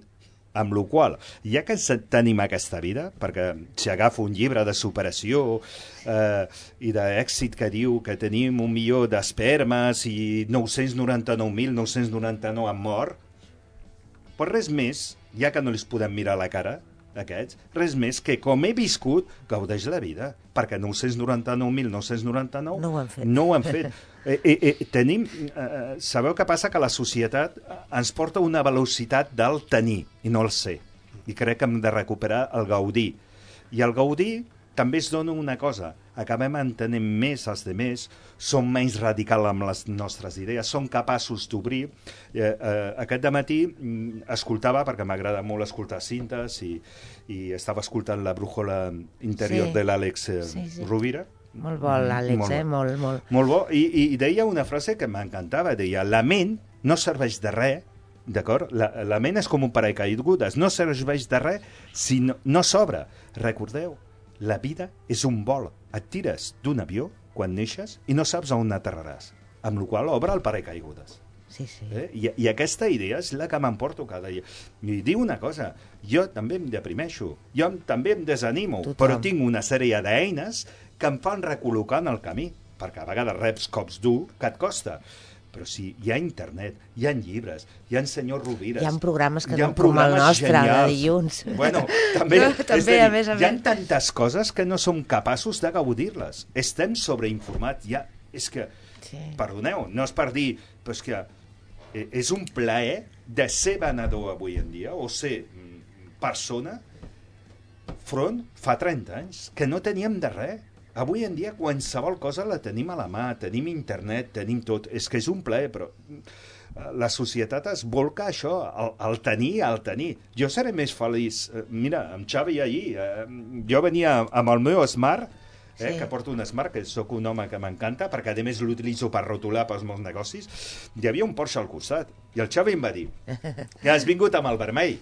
I jo li vaig dir, gaudiria un dia amb el vermell, però prefereixo l'altre perquè em Clar. genera més costos. I ara no m'ho puc permetre. Amb la qual fixeu que te- La hem de tenir no la és- capacitat de saber cap a on som capaços d'assolir els sexis. També és una cosa, cuidado con les fàbules. No tothom podem aconseguir el 100% de l'èxit. Però si es quedem al 30 en el camí, fantàstic perquè si no es l'hem marcat serà sempre zero. Amb la qual eh, s'ha de gaudir. Un dia gaudeixes amb un bon restaurant, amb un bon cotxe, si tu gaudeixes d'això. Sí, sí, I una sí. altra persona gaudeix llegint, amb una tertúlia. És a dir, eh, eh, què és ser feliç? Eh, És retornant a la professió. Per això vocació i passió és molt important. Allò que t'agradi a tu, busca el teu, busca el camí, equivoca, lleixa, contradiu, bé, no sé, fes coses. Eh, posa't... Eh, La teva missió, indaga quina indaga, és i- Per això i- i- a- aquest, aquest vídeo em va agradar molt, que el vull repetir. Perquè... L'hem trobat, eh, al Sí. YouTube. Sí, És sí. estupendo. Dura set minutets, que no sé si ens donarà temps, perquè, clar, com que tots tenim coses que dir, la... i és apassionant, tal i com... Eh, Vull dir, que surti com surti el programa d'avui, perquè estem disfrutant molt, i estic convençuda de que els oients també treuen moltes coses importants per aplicar a si mateixos. Eh, torno a dir que ens podeu trucar en directe, que estarem encantats tots plegats de donar respostes al 93 468 5555 però hem de continuar el programa i llavors mm, sense prioritzar que cadascú, no sé, si el Josep em vol comentar alguna a nivell de finances, alguna notícia d'última hora eh, al voltant d'aquest tema Uh, ho dic per, per fer la feina que havíem de fer, no? Per no marxar... Sí, sí, sí, sí. Bé, eh, bueno, volia també notificar pels que els hi agradin Andorra, Ahà. que s- sé que s'ha intentat altres vegades, eh, un vol entre el Prat i Andorra. Bé, amb una notícia apareguda aquest cap de setmana al diari Expansión, sembla ser que hi ha una companyia que ja s'ha creat, que es diu Air Andorra, que vol posar dos avions eh, i que bueno, fa aquest vol. Per, sobretot està encaminat una de cara al turisme, al país andorrà, o els empresaris d'Andorra que viatgin via l'aeroport del Prat. Eh, si es troba la financiació, que encara no està aconseguida, eh, això començaria sobre el mes de juny, eh, amb un preu del bitllet sobre uns 75 euros. És una... Bueno, sé que s'ha intentat, però bueno, és una altra, una altra manera d'emprendre-ho. I després també volia comentar eh, un reportatge sobre el mateix diari Expansió sobre les ciutats més cares del món. És dir, si volem emprendre fora de les nostres fronteres eh, i busquem un país que millor sigui més car o més barat, eh, s'ha fet en base a la ciutat de Nova York, que seria la base 100, i a partir d'aquí la ciutat més cara del món, eh, sorprenentment, és Singapur, a un nivell 130. Posterior, eh, darrere d'ella estan París, Oslo, Zúrich, Sydney, Caracas, Ginebra, Melbourne, Tòquio. Per sota eh, tenim Madrid en el, post, en el lloc 99 i Barcelona en el 98. O sigui que estem bastant carets, també, a un nivell com, Per com molts Nova York. som inassequibles, quasi, per Sí. molt. Si volem anar a viure baratet i que els nostres diners ens duin més, tenim Bombay, 39, al nivell 39, eh, Karachi, Nova Delhi, Damasco, Kathmandú, Argel, Bucarest, dintre d'Europa la més eh, barata és Bucarest, i bueno, així és una sèrie de països, una sèrie de ciutats que tenim. Mm. Molt bé, Josep, molt bé. no sé si Dos notícies temps. maques. Aviam, uh, Xavi, que tens alguna coseta que dins així que portis que no vull que marxi sense fer-la arribar? Bé, avui tornar a recordar, perquè bueno, la, els encontres amb temes d'emprenedories i de més no és que en surtin cada setmana, però sí m'agradaria tornar a recordar les dues fires que es fan en breu, la del 15 de maig a l'Hotel Fira, Palace del Frankie Shop, la fira de low cost de franquícies, i el mes de juny, el 4 Interessant. 5 de juny, al BIS Barcelona, al Saló de l'Emprenedor, que es farà al, en l'espai de Montjuïc, a, a, Montjuïc, a la Fira de Montjuïc, a Montjuïc. A Montjuïc. Sí. Ah, no sabem si allà, la fi, el que és Sí, cap a... no la, la nova, la Fira 2 Vale, vale, vale. d'Hospitalet, Sinó allà sinó mateix a a la plaça Espanya, a la plaça on hi ha les dues columnes. En Doncs- aquesta fira perdó, de, No, endavant. de l'emprenedor cal apuntar-se o si ha d'accés lliure? Uh, la, de, la primera fira, la de l'Hotel Fira Palace, sí que s'hauria de, s'ha d'apuntar perquè és una fira on fas contactes uh, ja sigui amb emprenedors, amb persones que ja han emprès, o ja sigui uh, que tu vols crear una franquícia i hi ha una sèrie d'assessories que et poden uh, donar consell i et poden uh, enfocar cap on pots portar el teu, el teu uh, uh, negoci. I la de Vis Barcelona és una fira oberta que qui vulgui exposar allà està clar que sí que s'ha de posar en contacte amb, amb Fira de Barcelona i amb els organitzadors.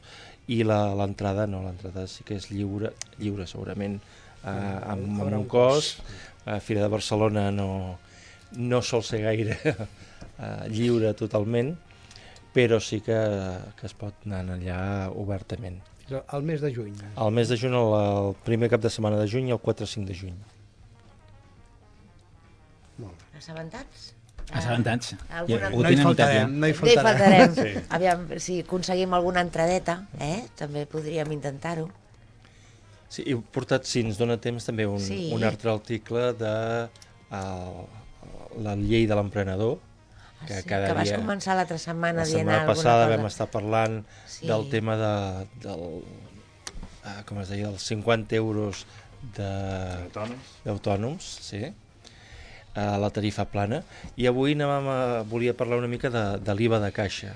Llavors, això és una, una altra història que ha intentat ajudar al govern, que és que per a aquelles empreses que facturen menys de 2 milions d'euros l'any no tindran que adelantar a Hisenda l'impost de les factures fins que no s'hagin cobrat.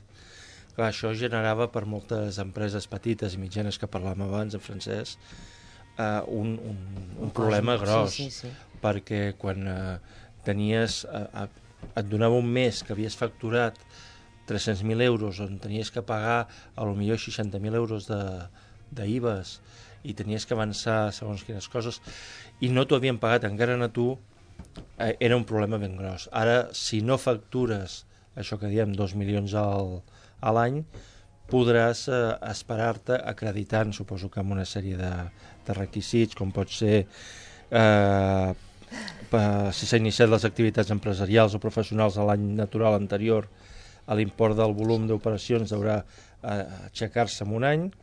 Si no s'haguessin iniciat les realitzacions d'activitats empresarials o professionals en l'any natural anterior, es podrà aplicar aquest règim especial en l'any natural en curs i també s'incluiran les operacions en les que s'apliqui l'impost general indirecte canari, això per a Per les les persones illes. que viuen a les illes. Saps què fa aquí? El Francesc Josep va fent així amb la mà. Quan tu vas comentant volent dir eh, prepareu-se, prepareu-se. És complicat. Els requisits. Eh, Haurà que complir tantes requisits, no? A veure, és, eh, certament jo, jo ho tinc observat perquè em, em succeeix el que comenta el Xavi, però és, és complex. Des del punt de vista comptable, si tens una comptabilitat informatitzada, eh, hi ha una em sembla una bona idea. Sí. El que crec que el, el model o, o, o el format de gestió, eh, en aquest cas comptable, s'hauria de canviar. Eh, jo diria que, que em sembla molt bé, però el que hem d'aconseguir en aquest país és que tothom pagui i es pagui a la vista menys de 30 dies. Això realment, Aquesta una llei com a una- França, que si fas un taló de 5 euros, te'n vas a la presó. Això és el que em deia. Teòricament ja existeix aquesta llei de que has de pagar no menys de s'aplica. 30 dies. Però no s'aplica. El primer que no l'aplica és la- l'administració. Sí. No s'aplica, no s'aplica. Eh, I aquest és un greu problema per als emprenedors també, Clar. perquè requerim o, o, o liquiditat eh, personal o anem al banc eh, a través de descompte de paper o a través d'una pòlissa de crèdit, que últimament les pòlisses de crèdit és un set i mig sobre el disposat. La meva pregunta és, quantes empreses avui en dia, abans d'impostos, tenen un set i mig de De rentabilitat? I si no s'aplica, no es pot denunciar? Jo dic, quan no, tu, perquè quan ells nosaltres- cobren el que cobren. El teu problema No, és que com el teu marge, és el que has eh, explicat abans, no sé si estaves, que el- l'economia que es trobem ara a la petita i mitjana empresa és l'economia de la misèria. D'acord? Aquesta és la realitat. Cada vegada baixes costos, els teus competidors baixa, baixa, baixa, i el preu final és 0,0. El teu marge és tan petit. Una de les altres coses que volia puntualitzar, aquest és una qüestió molt important. A l'empresari, en què eh, inici com a emprenedor o empleu com vulgueu, en un curt plaç ha de tenir una formació comptable. D'acord? De marges raonables per poder assolir eh, que el negoci tingui prosperitat. I a, aquí, en aquest país, eh, molt petit i mitjà empresari, aquesta formació no la té. D'acord? I aquest és un problema també, no res més des del valor del producte o el servei, sinó que els marges siguin raonables, perquè al final de l'any el benefici no serveix perquè els socis comprin Mercedes, sinó serveix per reinvertir, per formació, per investigació, que és una cosa que fem poc, investigar nous productes, agafar consultors, també, que sembla de grans empreses, i pagar-los perquè et fagin un redisseny del teu pla de negoci. Això Necessari, això- això ens en totalment. va sí, explicar sí, sí. Safari. El Safari Que és- Soler, que va estar aquí... És imprescindible que el petit i mitjà Sí, sí, empresari sí. tingui un, un remanent econòmic per eh, reconduir, reformular o reinventar el seu negoci, perquè si no, mora. I mora perquè el seu producte o servei deixa de tenir valor en el mercat. Això, quan jo parlava de la formació empresarial, eh, quan jo he dit, abans quan m'has fet la pregunta, a l'Àngel, Sí. eh, hi ha molts empresaris perquè no estan ben formats. És veritat, és que qui vulgui que m'ho demostri, perquè comptablement i financierament hem de tenir una cultura molt més profunda i hem de tenir un criteri. Veus moltes empreses que no tenen un fiscalista. És imprescindible, perquè el fiscalista t'explicarà l'estructura fiscal, però això et donarà una visió del, del diner final. I una de les altres coses que hi ha, aquesta la dono de regal contra els empresaris. Eh, ser empresari eh, eh, quan un té una empresa, empreses petites d'una a 10 treballadors, que això ha succeït i succeeix, a l'empresari el seu sou hauria d'estar mesurat, a l'empresari, no els accionistes, el gestor, que pot ser accionista o no, hauria de ser mesurat per la rentabilitat o el tipus d'empresa en el mercat. No perquè sigui soci, es dupliqui el sou. I aquest és el gran problema del nostre país, també, que quan el petit empresari s'ha fet gran, el sou se'l posa envers no la seva capacitat de gestió, sinó el que requereix El nom cada mes. I això Oh. pots tenir un sou superior, però mira el que es guanya a la mitja. I l'altre va per remanent. I ha és com els socis- directors abans. Efectivament, si els socis a final de l'any, un, 20 o els que siguin, decideixen repartir-se els diners, fas. Però com gestor, perquè aquí tenim un problema, a, sobretot a Catalunya, com gestor, de, de l'1 de gener al 30 de desembre, soc gestor. I el 31 soc accionista. Si això no tinc clar, m'equivocaré, portaré un cotxe per sobre de les meves possibilitats i estaré, d'alguna manera, fent-li mal directament a l'empresa. Uh, Àngel, quan has fet la pregunta, mm, mm, m'he quedat, quedat amb el disc dur per explicar. Aquí està el problema formatiu de qualitat empresarial sobre temes financers. Clar, però quan l'empresari, per exemple, és l'únic o el majoritari, que té un 80% de l'empresa, fa el que vol. la pues això no hauria de ser perquè realment no és un empresari. Realment, ell, si és gestor, ha d'agafar la jaqueta de gestor i dir quan val un senyor similar o una senyora en el mercat. Tant. Perfecte. I a final de l'any s'ha de posar la jaqueta de soci. És que el que, el que està donant amb això és una prosperitat al negoci. Si se'l vol cargar, la demostració, i perdó, col·loquialment, sí. que dic cargar-la o hundir-lo, és tan senzill com el que ha passat. Teníem empreses petites i mitjanes on els directius, que eren socis i gestors, portaven cotxes de renting de 2.200 euros. Perdoneu, això és un abús contra la teva pròpia empresa. I has fet que el teu negoci tingui un curt plaç.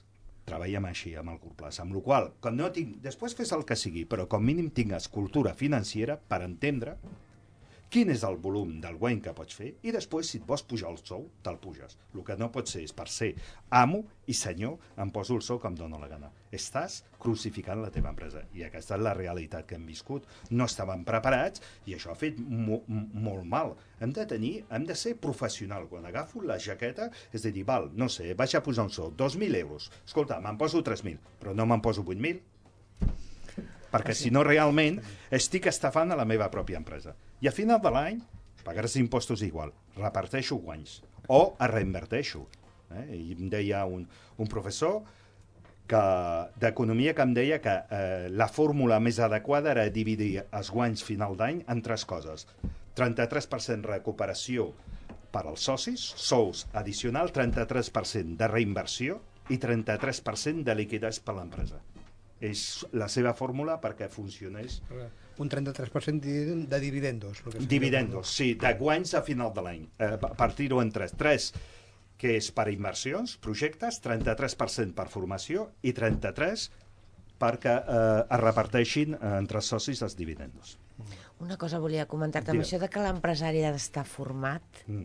que és molt important que ho estigui, imagina que aquest empresari, l'empresa l'ha heredat o... Aviam, no, t'ho vinc a explicar per un tema, si podria això funcionar, és a dir, si aquest empresari reconeix la seva mancança en aquest eh, sentit i es rodeja, que no sé si això és el que es fa, de persones que en saben més que ell, mm, m'explico?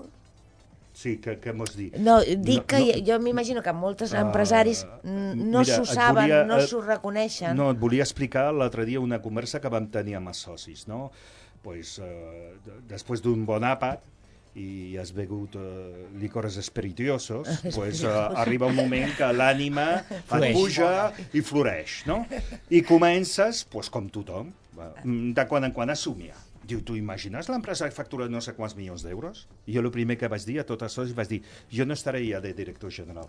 Per què? Dic, perquè no tindré la capacitat. Això ho teniu clar? I això és el que no tenen clar els meus companys i moltes persones. Jo arribarà un moment, hi ha Sí. un llibre que es diu El principio de Peter, El principio de la incompetència, del Charles Plister, com de tenir clar l'empresari? Jo arribarà un moment que seré incompetent en gestionar de forma general. Igual una àrea sí que la podré gestionar, o no seré incompetent. Arribarà el meu moment de desplaçar-me Això sí. sí. i posar una altra persona. Però com ho puc fer? Sempre i quan que el meu sou sigui adequat. Si el meu sou és desorbitat, saps què faré? Intentar conservar la meva plaça de dictador per seguir guanyant diners. Aquest és l'error. Que, clar, s'ha de ser... Eh, eh, és com tot, eh, l'ecosistema Sí. ha de tenir un equilibri. I per mi és aquest, eh? Jo crec que és importantíssim, perquè amb tota la situació econòmica que hem passat amb la crisi, encara estem fent el contrari. Per exemple, un detall. Nosaltres en un mal moment hem invertit en tres línies de negoci i hem canviat de, de local i abans de 100 metres ens hem anat, nosaltres teníem dos locals, un de 100 metres i un de 120. I ara ens hem anat a un de 300 i conservem el de 120 per donar més imatge, eh, més prestacions. Estem invertint sí. en un moment de pèrdues. Però això és adelantar-se. Eh? Bueno, tothom a... diu que estan bojos, bueno, No, doncs al final del no. camí... Jo penso que no. Però, aquí, però sabeu per què podem fer això? Perquè els sous de socis són raonables. Clar, perquè si no aniries passejant amb el Ferrari o amb el Porsche que va veure el I, Xavi ja, ahir i, i, aparcat. clar, i jo no sé per què un empresari en aquest país ha de tenir un Ferrari, un No Porsche. sé, perquè- Jo, jo m'ho pregunto. És a dir, jo, per exemple, he tingut polític- contactes amb empreses alemanes i veies el director general d'una gran empresa arribar amb un Smart. A casa seva tindrà el que sigui. Però saps què fa? Eh, eh, no fa dentetes als treballadors. Sí, Això és una cosa molt moral important, eh? aquest, eh, també, Però és també. que, perdona, a l'empresari tenim que tenir valors i moralitat, crec que sí. Ja que has tingut la sort, no li diguis, na, na, na, na, tu a ti no te toca. No, perquè, clar, perquè això el que genera és mal. Tu com a empresari, diguem, tu ets el, el cap visible de l'empresa. Intenta fer allò que sigui més conseqüent sense molestar els demés, que moltes vegades és complexa, però almenys intenta-ho. Posa-ho en pràctica. No fa falta que demostris que guanyes molts diners. No, no, això és donar una bufetada més d'una persona que a sobre mm, només veuen això, saps? No, no saben diferenciar. És que la cultura també és molt important en una empresa i hi ha gent no? que, que, que això li costa molt i que Sí, i encara tenir- que vagis amb un rellotge una altra persona no s'hi fixarà. No, però hi ha però- gent que va buscant aquests detalls per sentir-se més malament. No, em fa, gràcia, em fa gràcia perquè m'estava rient perquè uh, un company fa dues o tres setmanes ho va dir d'acord, diu, aquest país és el país de l'enveja. Sí, senyor, és el país de l'enveja. Es jo- estem preocupats. Ui, aquest amb el Mercedes el que sigui, el que haurà robat, el que haurà fet. No, No mira. tothom. Eh, efectivament. No Hi ha tothom. vegades que hi ha persones que necessiten passejar aquest èxit i altres que no. Però jo crec que, mm, i això va amb l'edat, no? Jo dic que, bueno, doncs, eh, ja ha passat la cinquantena i això em dona un punx diferent de visió. Els meus objectius han canviat i totes aquestes coses no em fan... Eh, Ni fet ni no, color. no, diferent. He canviat els meus objectius. Jo crec que és una cosa que ja no és per l'edat, és per la maduració. Segueixo dient, la maduració del fracàs i de l'èxit, també. les dues contrapartides. Uh, Àngel, una notícia del dia així super Tinc unes quantes, tinc unes quantes que, que passa que com no tenim molt de temps, no em donarà uh, temps de, de dir-les totes. Sí que he de dir que estrenem, eh, pujarem una miqueta ara el tema de la música perquè eh, estrenem noves sintonies que estaran totes i eh, cadascú tindrem les nostres també, Ah. la genèrica del programa també. Després del dia 1 del dia del, treball, del treballador que no, Que no estarem, serem. no, perquè és, És el dia 1. festiu. És festiu i és el dia de treballador, no estarem. anirà? Encara que la vida continua, eh, també, Sí. no es para. Vale, pugem una miqueta. Parlaré del mapa de la censura a internet, de les cinc característiques perdó, que defineixen un emprenedor tòxic i com dos emprenedors aposten, que hem parlat avui aquí a la taula, eh, per al coach per triomfar en l'àmbit laboral. Entre altres notícies, com no tenim massa temps, anem per ellas, ¿vale? Dos emprendedores apuestan por el coaching para triunfar en el ámbito laboral. Dos emprendedores se han lanzado a esta aventura para apostar por un proyecto denominado We Lead Coaching para ofrecer tanto a organizaciones como a particulares la formación necesaria para desenvolverse exitosamente en el ámbito laboral. Juan José Álvarez, impulsor de este proyecto, se graduó oh, en psicología por la Universidad de Granada, especializado en dirección y gestión de recursos humanos y aunque dedicó parte de su carrera profesional al área de recursos como consultor de varias multinacionales, no solo se considera psicólogo, sino coach y emprendedor. Para ello, por ello, perdón, a pesar de su estabilidad con los trabajos antes citados, decidió un día apostar por seguir su instinto emprendedor y lanzarse y a crear junto a Hernán Ortega Will Lear Coaching, que no deja de ser una formación especializada. Este proyecto consiste en ofrecer una formación especializada tanto a empresas como a particulares para ayudarles a desarrollar sus habilidades y sacar el potencial a quienes quieran tener éxito en el trabajo y en los negocios. Ser emprendedor consiste en trabajar en uno mismo, en trabajar en, a su manera de relacionarse, sociabilizarse, crear equipo, de automotivarse, de motivar al resto. Eh, En parlat avui aquí també a la sí. Explica José Álvarez, director de We Are Lear Coaching.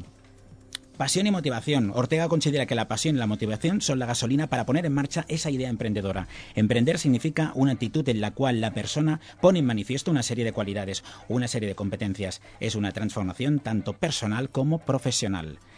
Seguim eh, i parlarem ara de los cinco riesgos eh, que nos, nos ha hecho, ha fet eh, gràcia, de los cinco rasgos que definen a un emprendedor tóxico. En la vida tenemos personas tóxicas que nos rodean Sí. cada día. En el tema de, de la emprendeduría también. Eh, y entonces aquí eh, apunta que en todo entorno laboral hay personas cuya energía negativa afecta al trabajo y entorpece las relaciones con los demás compañeros generando conflictos y problemas. Este comportamiento tóxico no solo se limita a los trabajadores, sino que puede encontrarse en los emprendedores. Vamos a conocer cinco rasgos claves en ese tipo de personalidades y identificarlos. Uno, cree que es omnipotente. Un emprendedor tóxico suele tener ciertos complejos de superioridad, creyendo que todo lo pueden. Tienen un ego excesivo al punto de creer que su labor es fundamental en, de- en detrimento de la función del resto de los trabajadores. Es sumamente objetivo y, y esto obnubila su juicio, generando orgullo y vanidad. Dos, se muestra muy seguro de sí mismo. Las personalidades tóxicas suelen transmitir una falsa sensación de seguridad en sí mismas y un exceso de confianza. Sin embargo, una vez que remueves esa visión superficial, notarás que se trata de un mecanismo de defensa para protegerse de amenazas externas y cubrir complejos personales. Tres, se considera único. Todos somos diferentes y únicos, pero en un emprendedor cree que es demasiado especial, que es un problema, ya que en general trata al resto como parte de una masa uniforme de personalidades comunes. En general, este pensamiento surge de entornos de excesiva adulación. 4. Coincide una realidad diferente a la de los demás. Precisamente gracias a su sentimiento de omnipotencia, su autoestima artificial y su noción de ser único, es evidente que su visión del mundo no será la más acertada, ya que se trata de una persona que no tiene los pies en la tierra y se abstrae de la realidad que lo rodea. Y 5. Ya para acabar, no es capaz de aceptar críticas. Los emprendedores tóxicos asumen el liderazgo de una empresa y por ende no aceptarán críticas acerca de su gestión o como un proceso de crecimiento personal o profesional sin importar que tan constructivas sean. Què t'ha semblat? A mi genial, a mi personalment genial i, i moltes vegades eh, molts empresaris passem per aquestes coses, és a dir, mm, eh, s'ha de ser realista, un empresari no és perfecte, Clar. i vas creixent i vas evolucionant, i certament sí, eh, passes per, per, per situacions perquè també ser empresari has d'aprendre a ser empresari també. Has d'aprendre a gestionar eh, motivacions, sentiments, necessitats... Eh, és, eh, té la seva complexitat. El que passa que faria un... M'agradaria fer una reflexió molt petita. És de dir, eh, eh, què falta? És que he recordat, quan ho anaves explicant, Àngel, he recordat Digues. la dicotomia entre els treballadors i els empresaris. Mhm. vale? eh, es falta actitud d'emprendre en conjunt. Val? I una cosa que se m'ha oblidat dir-te també, i compromís amb la terra i el nostre país. Vull, això per mi és una cosa molt important, perquè eh, si jo sóc un bon professional, retorno a la societat molta cosa. I això és una vinculació. Tu, per exemple, a mi, quan miro la tele i veig els nord-americans que es posen la mà al cor, aquesta sensació de país, com dic aquí a Catalunya, el que Sí, altres... també. Això és increïble. És un autèntic plaer. És una vinculació profunda amb el país, que cada dia vaig a intentar d'anar a treballar, o tot allò que faig, que una part me l'emportaré jo, però una part la dono a la societat. D'acord? I això és molt important. I aquí en la condició d'emprenedor d'això, jo crec que hi han dos. La, el perfil de visió, a vegades que tenen els empresaris, i el perfil de visió que tenen els col·laboradors. Alinear això és increïble. I alinear els objectius, les necessitats conjuntes. I, a més, a vegades el treball no s'acaba a les 6 de la tarda, a vegades s'acaba a les 6 i mitja. Eh, I això és la flexibilitat que ha de tenir el col·laborador, però en canvi a l'empresari s'ha de donar compte que el divendres li puc donar festa a la tarda. Clar, la flexibilitat... Aquesta- Ai, perdó. No, no, no, La volia... flexibilitat hauria de ser compartida. Ah, efectivament. Clar. No però ho fixa't tu, no, no, no, que jo No és. No, però no ho és... A la gran majoria de casos. Però no ho és, per, saps per què? I ara vaig a dir una cosa políticament correcta, perquè qui gestiona la relació empresari i treballador és un tercer que desconeix les necessitats del treballador i i dels altres. D'acord? I aquests tercers, tothom saben qui són. Aquesta fórmula, que fins ara ha anat bé, s'ha de reformular. Hem de buscar un altre paradigma de, de col·laboració conjunta tant a l'empresa com a la societat. Diguem, eh, moltes vegades diu no, el model social és el que influencia a l'empresa. D'acord? Jo crec que moltes vegades el model empresarial influencia la societat. Eh? A l'inversa, amb la qual hem d'intentar equilibrar. El que passa que uns han de deixar de mentir i els altres també. Diguem, eh, tenim por a seure amb el jefe, eh, com jo vaig dir en el seu dia, o com algú m'ha dit, mira, jo el meu camí aquí s'ha acabat i marxo. Em sap greu perquè perds una primera espada, però, o un bon treballador. Però eh, és increïble trobar un, una persona amb aquesta condició de valentia, de sinceritat. Així es pot treballar. Però treballem sobre la mentira, sobre les coses superflues, la gent es queixa del sou quan realment no és el sou, són incapaços d'entrar a l'espai i dir, escolta, que que realment vull això, no? Jo, per exemple, estava formant una persona fa temps aquesta persona precisament pues, mira, ha marxat perquè la seva carrera professional passava per altra cosa. I un bon dia va entrar al despatx i em va dir escolta'm, que jo no vull ser cap de ventes que jo vull ser sempre venedor això és un plaer. Perquè jo estava generant com a empresari expectatives errònies i a vegades, fixa't, què em va faltar a mi? L'habilitat de comunicació. Escolta, creiem o volem que en el futur... I si aquesta persona no vol? Estem Clar. disposats... Clar, fixa't tu que el que falta, que el que deia, sobretot el que es falta és consens, comunicació i alinear objectiu. Vostè, com col·laborador, què és el que vull? Escolta, Francesc, jo cada 15 dies vull anar-me un divendres tot el dia. I per què no? I per què no? Perquè aquest és el model de recompensa que a aquell col·laborador. Per això jo deia que el, la, aquest paradigma hem de reformular tot, com deies tu, la flexibilitat horària, flexibilitat de tot tipus. No res més tothom vol diners. Gent que vol temps o el que sigui el seu objectiu. Jo només abans que hem, hem entrat tots dos a dir, només volia puntualitzar que mm, entenc que tu als treballadors els hi dius o els anomenes col·laboradors. Sí. I això ja diu molt, m'entens? O sigui, ja és un que una persona pensis que està col·laborant amb tu amb tirar el projecte endavant, encara que sigui teu, és molt important. I aquesta és una de les coses que penso que és un valor afegit que tens tu com a persona, a part d'empresari, i bueno, també ara volia fer com una mica de si els companys volen dir alguna cosa més. Jo sí. M'estan, sí, però penso que m'estan dient, Imma, te queda't, mira, allà darrere el mirall, ho veus tu? No, el vidre, sí? Doncs va, va No, jo volia afegir també, Digue'm. eh, Francesc, creus que també una de les coses que pequem doncs, en, aquí a nivell, bueno, aquí i fora, a nivell nacional, on sigui, eh, el tema de les hores, és a dir, el tema de la productivitat, eh, tenim molt estereotipat eh, el, el tema de, de la jornada laboral i quan hi han empreses, no moltes, però cada cop aquesta filosofia va canviant, de, doncs, de tenir el teu horari, evidentment, però amb la teva, hem comentat eh, el tema de la flexibilitat horària, doncs, i de complir els, els teus objectius, no perquè te treballis més hores, en funció també del sector, evidentment, no perquè treballis més hores eh, seràs més rentable o més productiu a l'empresa. Això és, No. i, i això encara hi ha empreses que estan canviant, però hi ha moltes, la gran majoria, que tenim la filosofia de entrem a les 8, fitxem, sortim a les 10, avui et quedes dues hores més, o tres, ara menys, possiblement, per al tema de la famosa paraula No, ara mm, diuen que es crisis. treballa el doble Vale. pel mateix preu, no sé, Bueno, això també està mm, voltant, eh? mm, Clar, però, que- a veure, eh, és que aquí... Ja aquest és tema un- és molt Tenim profund, però intentaré... dos sintet- minutets, eh? Sí, Només. Molt, molt Perquè ràpid. Eh, ens tallaran. Cert, certament que és veritat, hores i rentabilitat eh, no està. El que succeeix és que hi ha persones que en 8 hores no són capaços de fer la seva feina. Uno. A vegades es creu realment que una persona rentable és la persona que està més hores. Això no és correcte tampoc. Però tothom hauríem de valorar la capacitat que tenim per poder complir els objectius, d'acord? Objectiu real.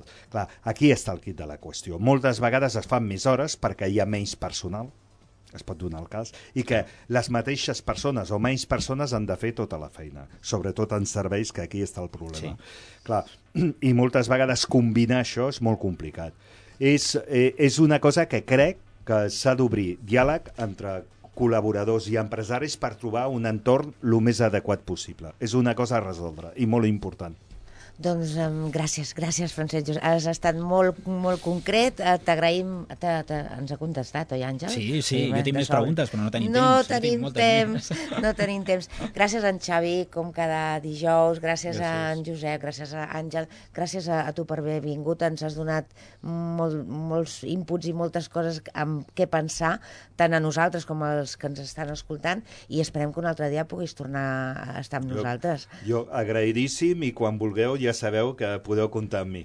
Llavors, jo, per finalitzar, desitjo el millor cap de setmana a tots els oients, que aconsegueixin trobar el temps per ells mateixos, que intentin visualitzar de quina manera voleu transformar la vostra vida i sobretot que recordeu ser feliços en qualsevol circumstància, perquè això, estimats amics, només depèn de nosaltres i sempre podem escollir com interpretar les situacions i com viure-les. La sort no es troba, sinó que es treballa, doncs endavant, treballeu pels vostres somnis. Us esperem el dilluns a Camí de l'Èxit de 9 a ve- a 10 del vespre també per seguir donant idees que aquest camí cap a l'èxit sigui un camí ple que ens porti a ser feliços, que és la, la definició del per què estem o, o per a, no? per a què hemos, estamos aquí, sí? Alguna cosa, Xavi? Sí, i recordar que dijous que ve, sigui Ah, el sí, del treball, no estarem amb vosaltres. No perquè no treballem, eh? treballarem en un altre lloc, no? Sí. Preparem el següent programa. Ara, I ens ara. veurem el dia 8 de, de maig. Molt bé, doncs a, a tots, fins al dia 8, petons, abraçades i els millors desitjos de pau i felicitat. Adéu. Adéu, bon Adéu, dia. adéu, bon dia.